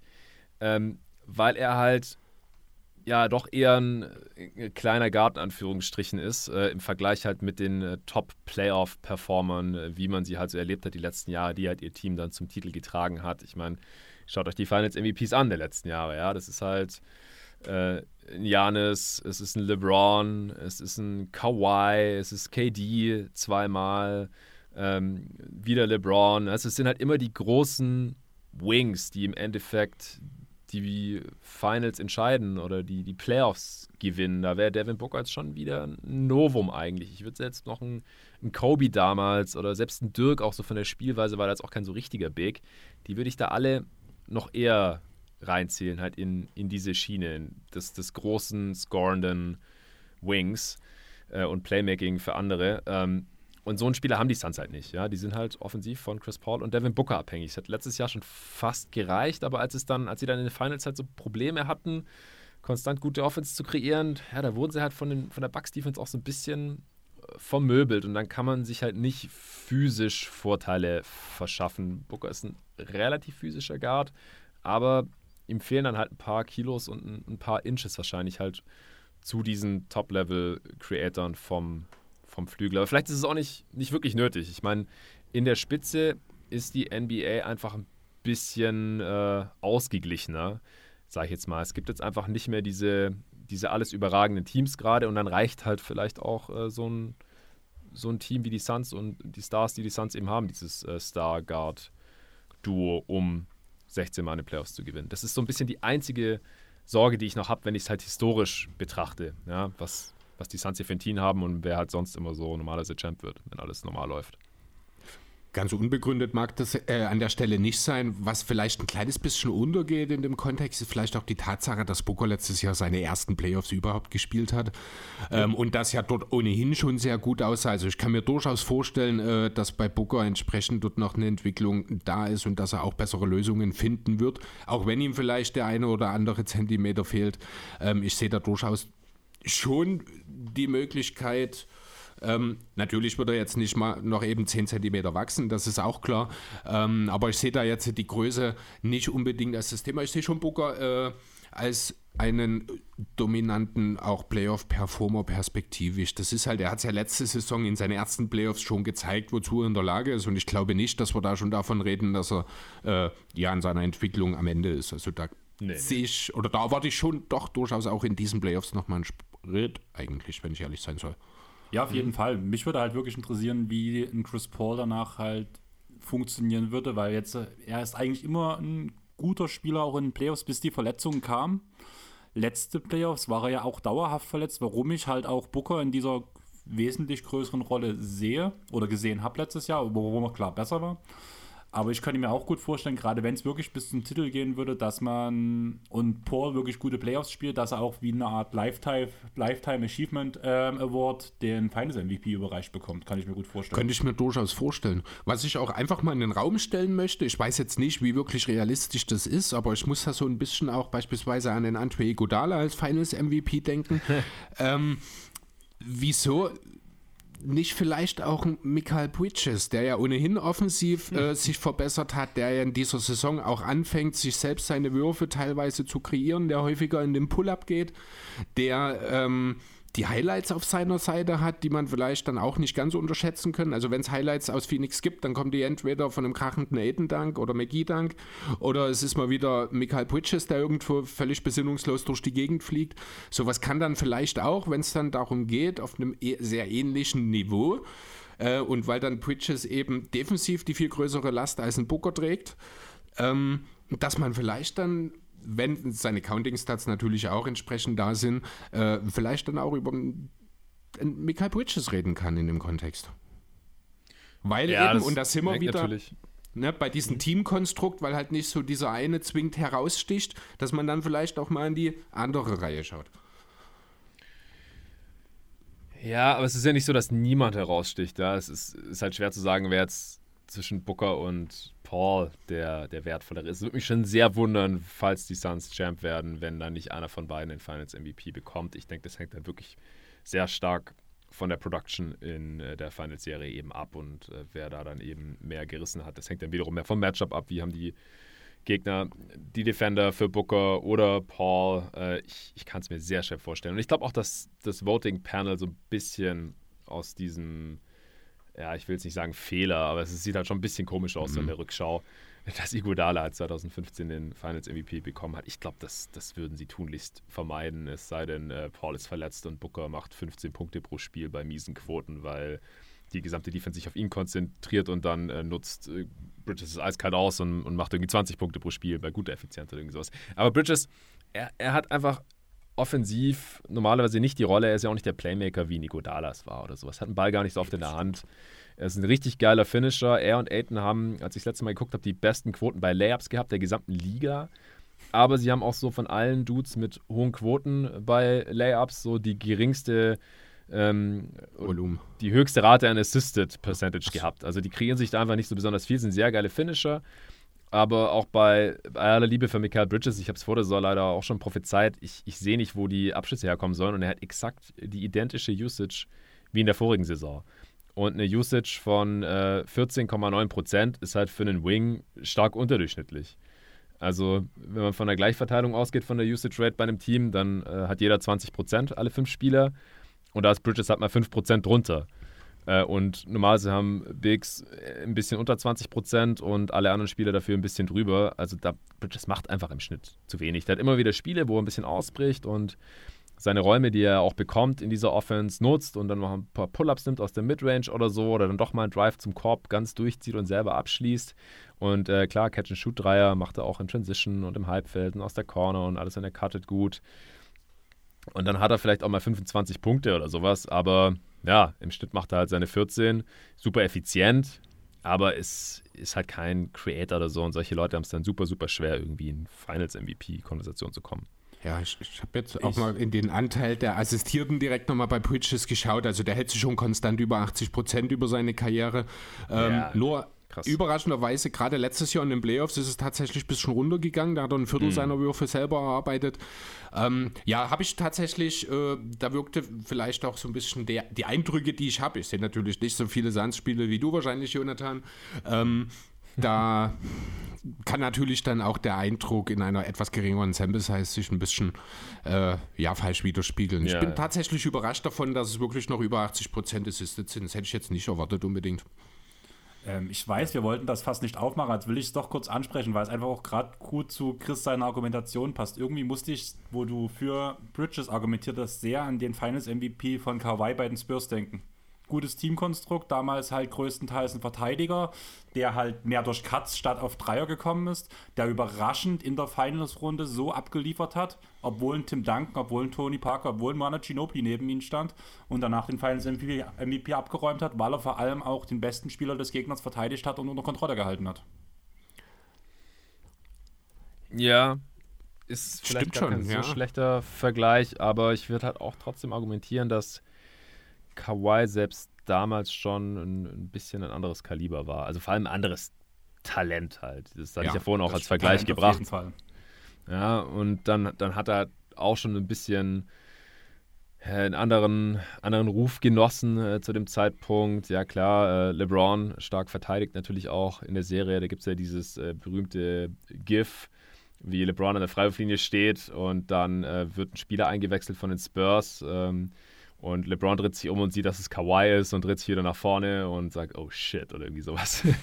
ähm, weil er einfach keinen Bock mehr hatte, von, von Kawhi Leonard verteidigt zu werden. Ja, ist, ich kann den Vergleich schon irgendwie sehen, auch, auch mit Iguodala, aber für mich ist halt Bridges selbst im idealen Outcome wahrscheinlich nicht auf dem Niveau, wie die beiden da in den Finals gezockt haben. Und auf der anderen Seite müsste halt, wie gesagt, einer von Booker und Paul wahrscheinlich komplett ausfallen und der andere richtig scheiße spielen, damit, ja, damit es überhaupt irgendwie eine Konversation wird. Möglich. Dann wäre meine Frage, habt ihr noch was zum Thema? Sonst würde ich zum dem Quiz kommen, was wir jedes Mal bei Under the Microscope machen. Okay. Ja, Also diesmal sind es aus meiner Sicht zu viele Zahlen, weshalb ich dieses vorher Antworten einfach rausnehmen würde. Also für dich nochmal, normalerweise sage ich immer, ähm, ihr könnt, ich, ich lese die Frage vor, wenn ihr die Antwort wisst, könnt ihr es einfach reinrufen, das gibt zwei Punkte. Können wir ja auch genauso machen, ist ja im Endeffekt egal, sonst wartet ihr halt einfach. Sonst tippt jeder, was er denkt und für jede richtige Antwort gibt es halt einen Punkt. Also du, du, nachdem dann keiner die richtige Antwort hatte, gibst du uns vier vor. Das hast du jetzt vergessen Gen- zu sagen. Genau, also ihr habt immer vier Antwortmöglichkeiten, die ich euch gebe. Ah, okay, ja, doch, lass das so machen. Also mit, mit reinrufen, wenn man es weiß und ansonsten die vier Antwortmöglichkeiten. Genau. Oder? Genau. Cool. Wie gesagt, ein bisschen auf Sparflamme. Diesmal sind es nicht so viele Fragen, weil halt auch der Zeitfaktor ein bisschen ist. Deswegen würde ich direkt anfangen. Frage Nummer 1. Die Phoenix Suns wurden 1968 in die NBA aufgenommen. Welches Team war zu diesem Zeitpunkt das zweite, was auch im selben Jahr aufgenommen wurde? Welches Jahr? 1968. Hm, nie, dass das für mich eine Rolle spielt. Also ich weiß es nicht. Hey. Okay. Dann habe ich als A die Milwaukee Bucks, B die Detroit Pistons, C die Atlanta Hawks oder D die Seattle Supersonics. Oh, 50-50 Joker würde mir jetzt gut tun. Ja, ich habe auch zwei Kandidaten. Wie machen wir das jetzt? Wer sagt zuerst? könnt, oder? sagt einfach beides. Sag noch mal kurz an. Ähm, die Bucks, die Pistons, die Hawks oder die Supersonics. Ich würde sagen, Jonathan gibt die erste Antwort raus und danach wechsle ich schon mal ab, falls ihr es. Ich sag die Pistons. Echt? Ich sag die Bugs. Die Bucks sind richtig. Ja, ich glaube, die Pistons sind doch im äh, ABA-Merger zusammen mit den Hawks in die Liga gekommen, wenn mich nicht alles täuscht. Also das waren die beiden, die ich ausgeschlossen habe tatsächlich. Ich habe zwischen Okay. Seattle und äh, Milwaukee überlegt. Also zu diesem Zeitpunkt 1968 kamen die Suns und die Bucks in die Liga. Die Pisten, Hawks und Supersonics waren alle schon in der Liga. Ja, weil der Merger Ah, schon fuck, stattgefunden hätte ich wissen hatte. können, hätte ja? ich wissen können, weil es gab einen Coin-Toss, es gab einen Coin-Toss, also einen Münzwurf, äh, wer ähm, Kareem Abdul-Jabbar bekommt.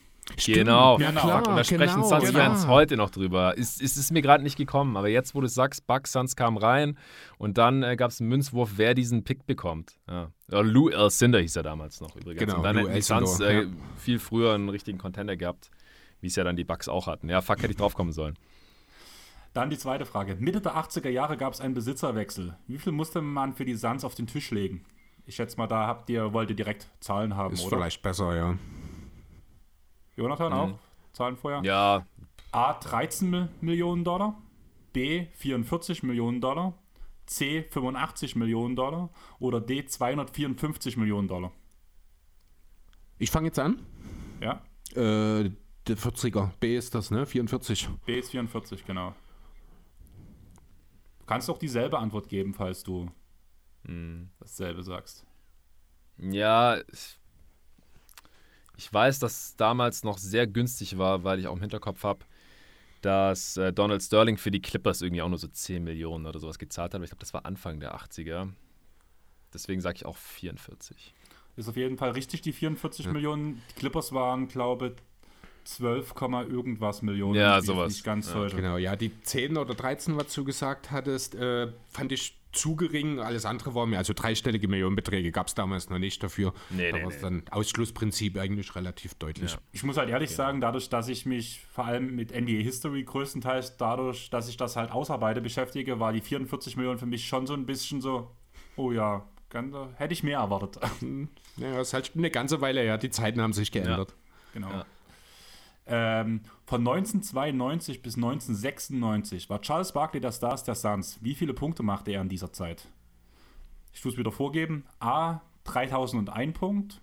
B. 4231 Punkte. C. 5678 Punkte. Oder D. 600 6556 Punkte. Ich bin froh, dass du zuerst antwortest jetzt. Ich sag C. Das sind die 5000, oder? Die hätte ich Mhm. auch gesagt, tatsächlich. Dann seid ihr beide falsch, weil es waren tatsächlich 6556 Punkte. Fuck. Okay. Hm, ja, Das- ich hab's Dann aber auch wahrscheinlich wenig tatsächlich- verletzt. Ja, war so ein bisschen eine Gefühlsantwort jetzt. Also wirklich hergeleitet habe ich es mir auch nicht. Also ich muss jetzt sagen, die nächste Frage, bin ich fast der Überzeugung, dass Jonathan die Antwort weiß? Danke. In der Saison 04-05 holten Nash und Staudemeyer die meisten Siege der Franchise-Geschichte innerhalb einer Saison. Wie viele waren es? Ja, Ja, ich 62. vorhin, glaube ich, sogar schon gesagt. Ja, das hast du schon mal gesagt. Aber ich glaube, das hätte sogar ich gewusst. 62, ne? Genau, Ja. also habt ihr beide. Genauso viel wie die Suns jetzt haben. Wie Jetzt genau, genau. Und die richtig. werden danach überholt, deswegen wollte ich das mit reinbringen, halt einfach, weil es Nice. diese Saison halt den neuen Rekord gab. Steve Nash führt die Suns in All-Time Assists mit 6.997 an. Wer folgt auf Nummer 2 mit 6.518?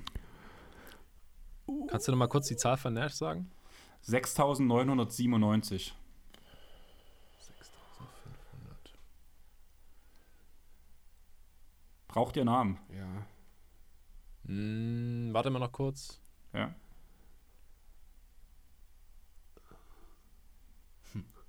Ähm, was passiert, wenn ich jetzt einen Namen sage und das ist falsch?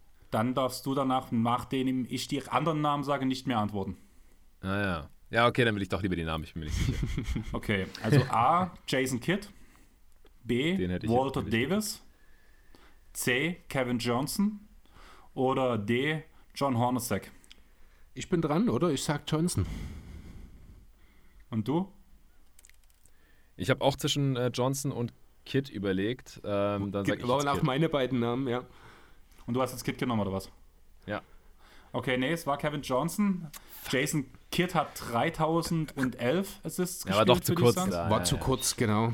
Walter Davis hat 3340 gespielt und John Hornacek hat 2523 Assists gespielt. Okay, also Davis hätte ich gar nicht zuordnen können, aber ähm, Kid war ich mir relativ sicher, dass die Zeit nicht rei reicht für diese Assists. Und dann war es relativ schnell auch Johnson eigentlich für mich klar. Und die letzte Frage geht halt wieder in Richtung Zahlen. Steve Nash führt nicht nur die Assist-Liste an, sondern auch die Dreierliste auf All-Time. An welcher Stelle steht mittlerweile Devin Booker? Für die, also in Franchise Alltime, ne? All-Time ähm, Totals in getroffenen Dreiern. Boah, also da musst du jetzt schon sehr präzise raten, Jonathan. Du musst keine Zahl sagen, du musst nur, du musst Nee, bloß. nee. Also A, Platz 2, B, Platz 4, C, Platz 6 oder D, Platz 8.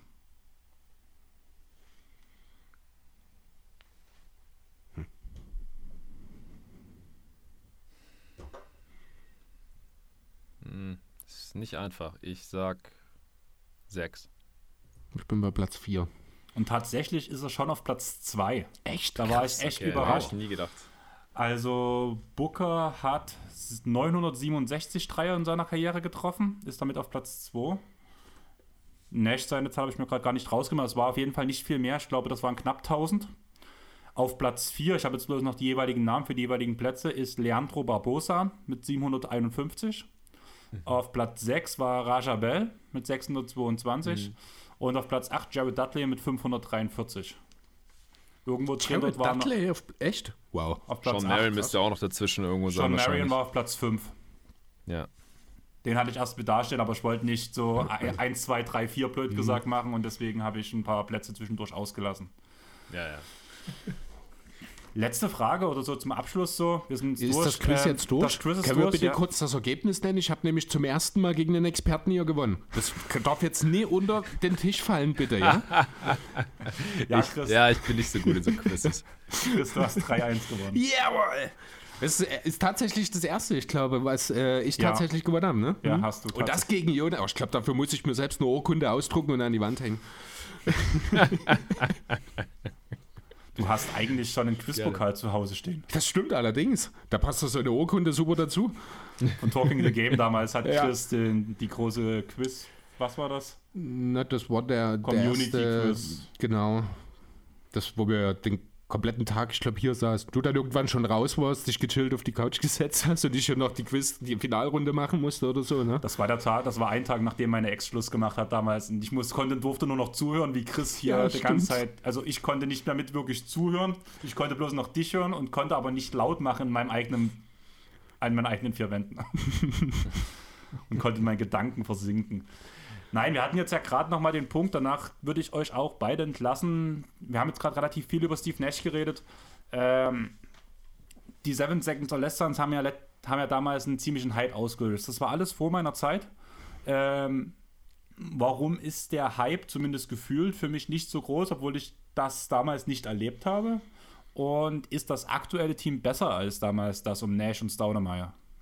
Ich, ich also wie findest du jetzt den Hype? Das habe ich nicht verstanden. Findest ich find du ihn jetzt höher oder damals? Ich habe halt damals nicht mitbekommen, aber von dem, was ja. ich höre, was andere Leute erzählen, wie damals die Stimmung gewesen sein muss. Ich kann bloß von Erzählungen reden. Und da war die Seven Seconds of Lästern halt genau das Ding. Aber im Endeffekt mhm. sagt, hat man jetzt ja das Team, was sogar mehr Siege in der Regular Season holt, wo alle einstimmig darüber reden, dass die Suns eigentlich einen Titel holen müssten. Und im Vergleich zu dem, was ich damals gehört oder zu damals gehört habe, finde ich den Hype relativ gering gerade. Ich, ich glaube, die Sache mit dem Hype muss man wirklich ein bisschen äh, differenziert betrachten. Ich glaube, im der Suns Fanbase ist der Hype momentan größer, weil man sich mehr Player-Verfolg als von den Seven Seconds Suns erhofft. Aber unter den neutralen Fans bin ich mir ziemlich sicher, sind die Suns damals das viel größere Ding gewesen. Das ging schnell, das war spektakulär, das waren Highlights. Jetzt hier die aktuellen Suns, die spielen zwar jetzt keinen langweiligen Basketball per se, aber zum einen fehlt so ein bisschen klingt doof, aber so dieses ultimative Aushängeschild, an dem man sich als neutraler Fan so ein bisschen orientieren kann, weil es halt nicht diesen einen gibt, der heraussticht. Zum anderen ist halt auch äh, ein von Chris Paul geleitetes Team immer sehr chirurgisch unterwegs. Und das ist halt für den, ich nenne es jetzt mal, normalen Fan vielleicht nicht ganz so interessant wie ein superschnelles, äh, Highlight produzierendes Team. Deswegen glaube ich, in der Breite sind die Suns damals mehr gehypt gewesen, aber unter den Suns-Fans direkt und auch unter denen, die sich mehr mit der Materie beschäftigen, ist es vielleicht andersrum. Mhm. Also, du hast jetzt schon ein paar interessante Punkte angesprochen. Das Ding ist halt, äh, was mich ja damals auch so für die Suns äh, begeistert hat, was ich hier eingangs schon so ein bisschen angeschnitten habe. Die Suns waren damals auch einfach komplett revolutionär. Die haben deutlich schneller gespielt als der Rest der Liga und das halt offensiv auch noch sehr, sehr erfolgreich. Also die waren das effizienteste Team und das schnellste und haben damit halt unglaublich viel mehr Punkte gemacht als die ganzen anderen Teams. Äh, in der Ära, wo halt viele Spiele noch 95 zu 90 ausgegangen sind, 90 zu 82 und so, die haben die Suns halt regelmäßig 115, 120 Punkte rausgeknallt. Ähm, das war einfach, und auch das ganze Shooting, das ganze Spacing, sie haben mehr Dreier genommen als alle anderen Teams äh, mit großem Abstand, sie sind viel mehr Pick and Roll gelaufen, was heute ein totales Standard-Play ist in jeder NBA-Offense eigentlich oder in allermeisten. Es gibt ein paar Ausnahmen, wie die Warriors zum Beispiel. Aber Philly. das war damals auch relativ revolutionär, weil sie halt einen der besten Pick-and-Roll-Playmaker hatten mit Steve Nash und einen der besten Pick-and-Roll-Finisher. Mit Amari Stademeyer, auch mit John Marion konnte man mal ein Pick-and-Roll laufen oder mit den äh, anderen Bigs, die sie da teilweise hatten. Aber dann das ganze Shooting, wie gesagt, ähm, kurze Rotation, damit wurde auch das äh, Niveau im Schnitt äh, der Rotation hochgehalten, künstlich, was dann natürlich in den Playoffs ein Problem war, dass man nicht so tief war und dann halt auch verletzungsanfälliger oder durch die äh, Regular Season halt schon durch hohe Minutenbelastungen dann da äh, auch ein bisschen anfälliger war. Also das hatte alles Vor- und Nachteile, sage ich jetzt mal, aber es war damals einfach neu. Äh, es war super spannend, es war riskant auch auf eine gewisse Art und Weise, sowas, sowas durchzuziehen von Mike D'Antoni ähm, und auch von äh, den Colangelos, die das Team noch zusammengestellt hatten.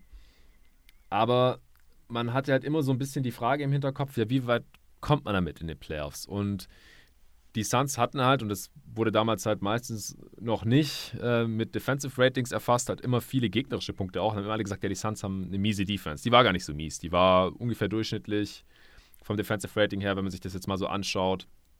Irgendwo zwischen Platz 10 und 15 meistens. Also war besser, als man damals dachte oder was die meisten wahrscheinlich dachten, weil man viele Punkte kassiert hat, aber es lag halt in erster Linie an der Pace. Äh, aber halt, normalerweise braucht man, um eine Championship zu gewinnen, eine Top 10 Offense und eine Top 10 Defense. Es gibt ganz wenig Ausnahmen, die das nicht hatten. Äh, die Lakers während ihrem Three-Peat haben beim zweiten Titel, glaube ich, keine Top 10 Regular Season Defense gehabt und ich glaube, die LeBron 2016er Cavs, die das krasse Comeback in den Finals hatten, die hatten auch keine Top 10 Regular Season Defense. Und das sind so ungefähr die einzigen beiden Ausnahmen in der modernen NBA, also in den letzten oder seit 2000. Ich hatte das irgendwann mal recherchiert. Ähm, als, es, als ich eben auch über die Netz-Defense nachgedacht habe und ob man damit Champ werden kann, letzte Saison schon, weil die auch keine gute Regular Season Defense hatten. Und die Suns halt auch nicht. Die hatten auch keine Top 10 Defense ähm, und deswegen konnte man da schon zu Recht ein bisschen skeptisch sein und dann äh, ist in den Playoffs meistens hat sich irgendwer verletzt. 2004, 2005 hat sich Joe Johnson äh, verletzt oder wurde verletzt von Jerry Stackhouse, der hat ihm das Gesicht gebrochen, wenn ich mich recht entsinne und äh, konnte dann in Conference Finals nicht mehr spielen. Äh, dann 2005 5, 6 äh, hat Amari Stademeyer weitestgehend verpasst, mit nach einer Knie-OP, Microfracture damals noch gehabt. Und ähm, 2006, 7 ist man gegen die Spurs ausgeschieden, weil äh, Robert Ory Nash in, in die Bande gerammt hat äh, mit einem Flagrant Foul und Stademeyer und die auf einer Bank aufgesprungen sind und so drei Schritte in den Court reingemacht haben. Das war verboten natürlich. Malice at the Palace in Detroit war erst ein paar Tage, äh, paar Tage, sag ich, äh, zwei Jahre, zweieinhalb Jahre, glaube ich, ähm, her. Und deswegen wurde es hart bestraft. Die wurden suspendiert und dann haben die Suns die Serie gegen die Spurs verloren. Äh, und dann hat man äh, Sean Marion getradet gegen Shaq und dann war die äh, ja, Seven Seconds or Less Ära im Prinzip vorbei. Ähm, das heißt, der ganz große Erfolg ist ausgeblieben, ist nicht mehr in die Finals gekommen und die Suns, die jetzigen Suns, die haben halt unter Suns-Fans daher jetzt schon einen größeren Hype, sage ich mal, weil die in den Playoffs jetzt schon erfolgreicher sind. Die sind jetzt schon in die Finals gekommen, haben da zwei Spiele gewonnen so nah waren die Steve Nash äh, Suns nie am Titel. Und sie dominieren halt jetzt auch in der Regular Season an beiden Enden des Feldes und sind deswegen auch im, im Net-Rating um einiges dominanter, weil das ja die Differenz ist zwischen Offensive und Defensive Rating. Und die Suns, äh, ich glaube, eingangs äh, habt ihr es auch gesagt, die sind an beiden Enden des Feldes äh, Top 3. Zweitbeste Offense laut Clean the Glass, drittbeste Defense. Und das haben sie einfach dem anderen Team voraus. Sie sind ein Two-Way-Team. Haben es schon gezeigt in den Playoffs und sind halt auch viel tiefer. Haben wir jetzt auch mehrmals drüber gesprochen. Booker kann mal ausfallen, ein Power kann mal ausfallen, ein Aiton kann mal ausfallen, einer von den Wings kann mal ausfallen, vielleicht sogar zwei. Und man rollt in der Regular Season zumindest einfach weiter und auch in den Playoffs, wenn sich da jetzt einer in der Starting Five verletzt, ist wahrscheinlich nicht der Weltuntergang. So, und es fehlt halt auch ein bisschen die Konkurrenz in der Spitze, haben wir ja gerade auch besprochen. Also die Ausgangssituation für diese Suns ist besser. Sie spielen in dieser Regular Season besser. Und deswegen sagen viele Suns-Fans, mich eingeschlossen, ich kenne die Barclay Suns nicht. Ja, da, als die in Finals waren, war ich vier Jahre alt. Da hatte ich nichts mit der NBA am Hut und ich habe es auch nie äh, danach irgendwie großartig nachgeschaut. Ich kenne ein paar Finals-Spiele gegen Jordan und das war's. Aber ich finde diese aktuellen Suns auch besser. Die sind das bessere Team. Sie sind nicht so revolutionär, ja. sie sind auch nicht so spektakulär, sie sind nicht so spannend wie die aktuellen Suns vielleicht. Aber ich finde, dass sie diese Saison schon auch, äh, ja, Sie spielen halt auch schneller, habe ich ja vorhin auch schon gesagt. Letztes Jahr hatten sie, glaube ich, eine Pace, eine der fünf langsamsten oder so. Dieses Jahr äh, eine Top 10 Pace. Ja, Platz 26 waren sie letztes Jahr. Also sie spielen jetzt auch schneller und auch ein bisschen spektakulärer und, und, sind auch ein bisschen flexibler geworden und gut sind sie sowieso. Also da würde ich es jetzt auch nicht unterschätzen, ähm, wie gut die anzuschauen sind. Und der Teambasketball, sie lassen den Ball laufen, sind einfach eine sehr gut geölte Maschine. Und wie gesagt, unterm Strich für mich auch das bessere Team und äh, ja, ich, es würde mich enttäuschen als Suns-Fan, wenn sie nicht wieder in die Finals kommen. Jo. Das sind ja eigentlich ideale Schlussworte, würde ich sagen, für den Pod. Oder hast du noch was, Christoph? Ich, ich habe noch eine Frage an Jonathan direkt. äh, und zwar ähm, Cameron Johnson. Cameron Johnson damals im Draft ja. wurde ja doch sehr belächelt und als Reach bezeichnet. Ich selber hatte ihn auf meinem persönlichen Board in den frühen 20ern tatsächlich als Wunschspieler für die Sixers. Ähm, am Ende ist er, ich glaube, an 11, wenn es mich nicht alles täuscht, von James Jones gezogen worden, der ja durch, oder 13, ich weiß es, ich muss es ja noch mal kurz angeben, nee, jedenfalls schon 10, früher, 10 sogar. Nee, 11. Pick. 11. Pick 2019, ja. genau. Ähm, ja, da hat er jetzt nun auch dieses Jahr nochmal einen riesen Sprung gemacht. Deswegen in dem Zusammenhang die Frage, was glaubst du, wie lange es dauert, bis er Jake Crowder seinen Startingplatz abläuft? Ich hätte mir tendenziell gewünscht, dass es vielleicht diese Saison schon passiert. Ich kann verstehen, dass man bei einem Winning-Team keine tiefgreifenden Veränderungen machen möchte. Aber Cam Johnson funktioniert auch als Starter einfach besser. Er spielt besser als Starter, weil, Wunder, er hat bessere Mitspieler in der Starting Five als auf der Bank. Und er ist äh, von seinen Mitspielern einfach abhängig, weil er auch eher ein Play-Finisher ist. Ja, er nimmt viele Dreier, die ihm andere vorbereiten. Er kann auch mal einen Ball auf den Boden setzen. Das hat der Crowd auch ein bisschen voraus. Äh, er ist defensiv auch extrem gut, ein bisschen mobiler als Crowder, nicht, nicht ganz so kräftig, ähm, ähnlich groß, aber ist vor allem der viel konstantere und bessere Scorer und Shooter als Crowder. Und ich finde ihn unterm Strich mittlerweile auch besser als Jay Crowder und deswegen würde ich mir eigentlich auch wünschen, dass er irgendwann starten kann. Ähm, ich hoffe, dass die Suns ihn langfristig halten können. Also er hat sich wirklich weiterentwickelt und er ist halt jetzt ein, ein Wing in der Age 25 Season. Also ich glaube, so schrecklich wie Upside ist der nicht mehr da. Ich glaube nicht, der kann in der Richtung Star gehen oder sowas. Aber ein Wing, der 45% seiner Dreier reinknallt bei hohem Volumen, äh, 127er Offensivrating hat, einen Ball mal auf den Boden setzen kann, auch mal athletisch finishen kann, wie wir alle schon gesehen haben. Bei seinem Slam über Tucker letztes Jahr in den Finals zum Beispiel der auch einen Pass spielen kann, da jetzt kein schwarzes Loch ist oder völlig blind ist oder irgendwie sowas und ein guter Defender ist, die, die sind einfach extrem wertvoll und ich halte ihn da halt auch für wertvoller für die Zukunft der Suns. Und deswegen hoffe ich, dass man ihn halten kann und dass er dann mittelfristig auch der Starter in Phoenix ist. Klar, aber er wird nicht billig werden. Was würdest du ihm denn geben? Das wäre jetzt direkt die nächste Frage gewesen. Denn das ist so eine Sache, da stellt sich mir unheimlich viele Fragezeichen. Ähm, irgendwo ist er schon der perfekte Starter-Rollenspieler, der eine Starting Five ergänzt, vielleicht auch als wirklich fünfter Mann. Was, was bist du, äh, aber dafür ist er halt unheimlich wichtig, und unheimlich stark auch in dieser Rolle. Was, was gibst du so einem Spieler am Ende? Pro Jahr. Also die Laufzeit an sich jetzt mal untergeordnet, einfach das Jahresgehalt. Ich tue mich unheimlich schwer, ihm da irgendwo einzuordnen. Also ich glaube, ich würde ihm schon so 20 Millionen geben um ihn zu halten. Wenn er das im Voraus annehmen würde, 80,4 oder so. Oder vielleicht sogar, ja, ja 80,4 oder 105.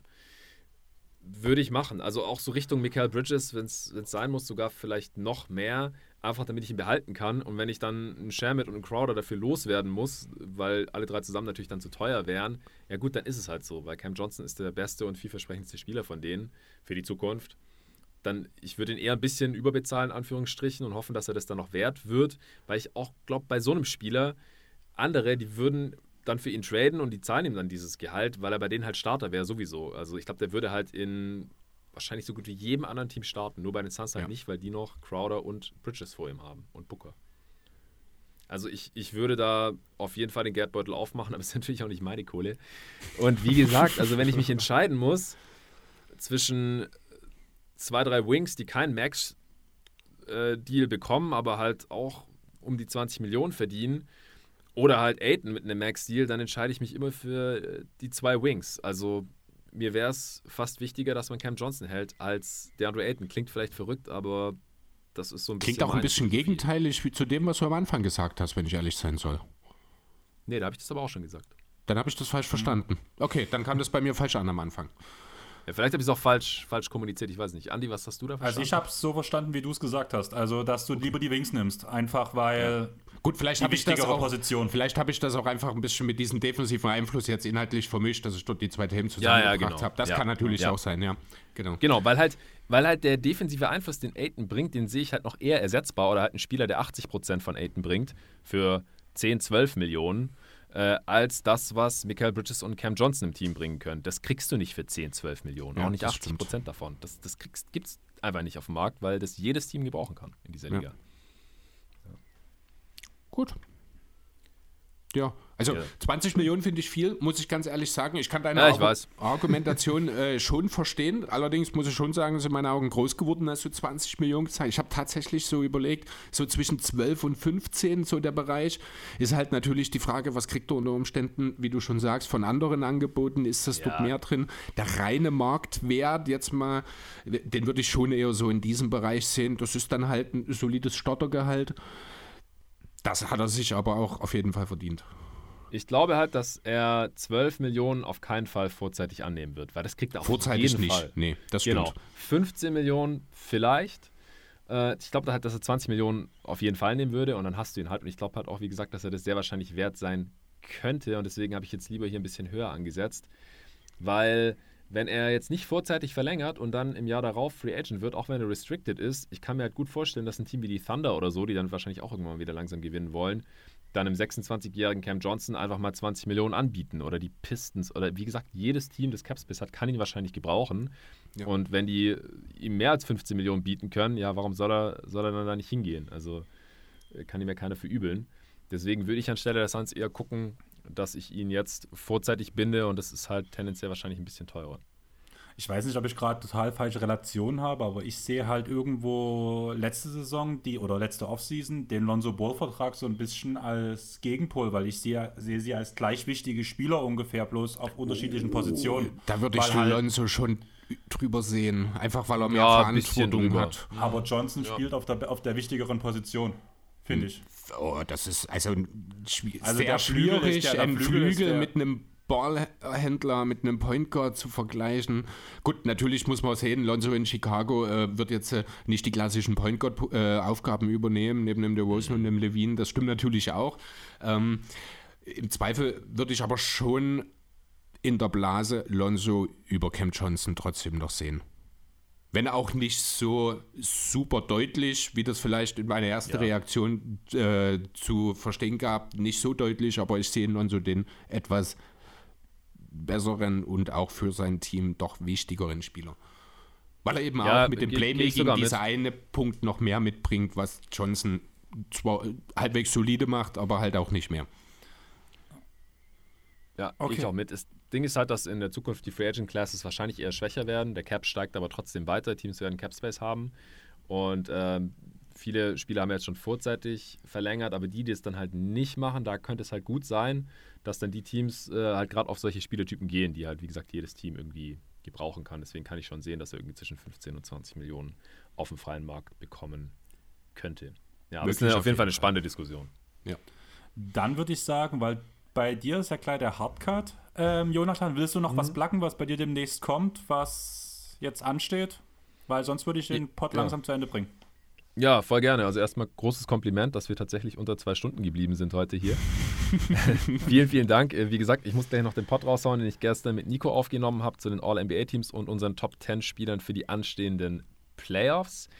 Dann habe ich vorhin mit äh, dem Kollegen Torben äh, einen Pod aufgenommen über unsere Artikel fürs äh, God Next Magazine, erste Ausgabe. Torben hat einen Artikel geschrieben und ein Interview mit Ben Taylor geführt. Ich habe einen Artikel geschrieben und das haben wir alles ein bisschen besprochen. Der Pod ist auch, glaube ich, fast zwei Stunden lang geworden oder so. Den werde ich wahrscheinlich übers Wochenende jetzt schneiden und dann raushauen. Und äh, nächste Woche werden noch äh, einige äh, Awards und Ehrungen äh, verteilt bei Jeden Tag NBA, teilweise in den öffentlichen Pods, teilweise nur für Supporter. Äh, All Defense Teams habe ich vorhin schon geplagt mit Tobi Bühner. Am Dienstag werde ich äh, die endgültigen Jeden Tag NBA Awards verteilen mit dem Arne Brandt zusammen und All Rookie Teams aufnehmen mit dem David Und dann später in der Woche werde ich auch nochmal mit Arne zusammen den zweiten Pod aufnehmen, weil er diese Woche leider nicht konnte. Nächste Woche dann gleich zwei zusammen noch mit, den, äh, mit dem Robin Barbaron von Kicks. Da sprechen wir ein bisschen über die 90er Jahre NBA Basketball und, und dann auch über den modernen Basketball. Versuchen das wahrscheinlich so ein bisschen zu vergleichen und zu kontrastieren. Äh, da freue ich mich auch schon drauf. Und nächsten Freitag nehme ich wieder mit dem Torben auf. Dann die äh, 2016er Redraft. Also ihr äh, steht jetzt einiges an noch vor den Playoffs. Und dann die Woche drauf ist ja schon Play-In-Tournament. Und das wird natürlich auch gecovert.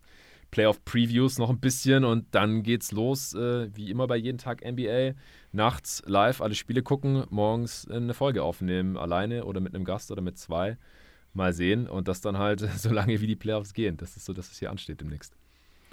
Dann wäre da das Wichtige, wo man dich findet, eigentlich überall unter jeden Tag NBA oder auf ja. Twitter hast du noch deinen Privatkanal, wo du ab und zu bloß kommentierst.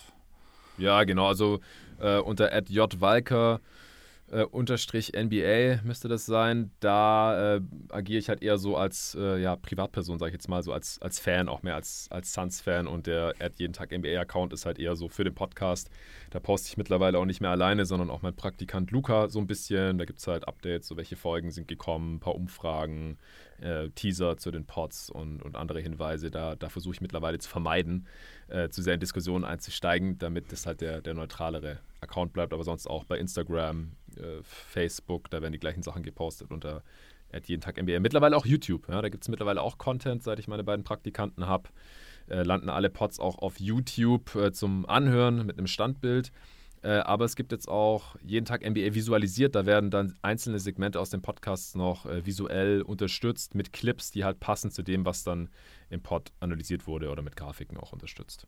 Ähm, bei dem auf jeden Fall ein Must-See, gerade für dich, Chris. Da wurde ja das Zusammenspiel zwischen okay. Embiid und Harden visualisiert. Mhm. Yes. Fand ja, ich stimmt. sehr gut, das war stark. Danke. Schau ich mal rein, tatsächlich, ja, ja habe ich noch nicht gesehen. Cool. Und da würde ich sagen, bringen wir die ganze Sache jetzt zu Ende. Also drückt bei Jonathan auf allen Plattformen, wo jetzt leider folgen, damit ihr auch die aktuellen Folgen hört, drückt bei uns auf Instagram, Twitter und Facebook beim Airball Podcast auf Folgen. Genauso ähm, wäre es cool, wenn ihr auf Apple Podcast sowohl bei Jonathan als auch bei uns die 5 Sterne da lasst, am besten mit Bewertungen, selber auf Spotify und auf allen anderen Plattformen, wo das gehen würde. Ich würde sagen, wir haben es geschafft und beenden die ganze Sache jetzt und bis dahin, tschaußen. Ciao. Vielen Dank euch, ciao.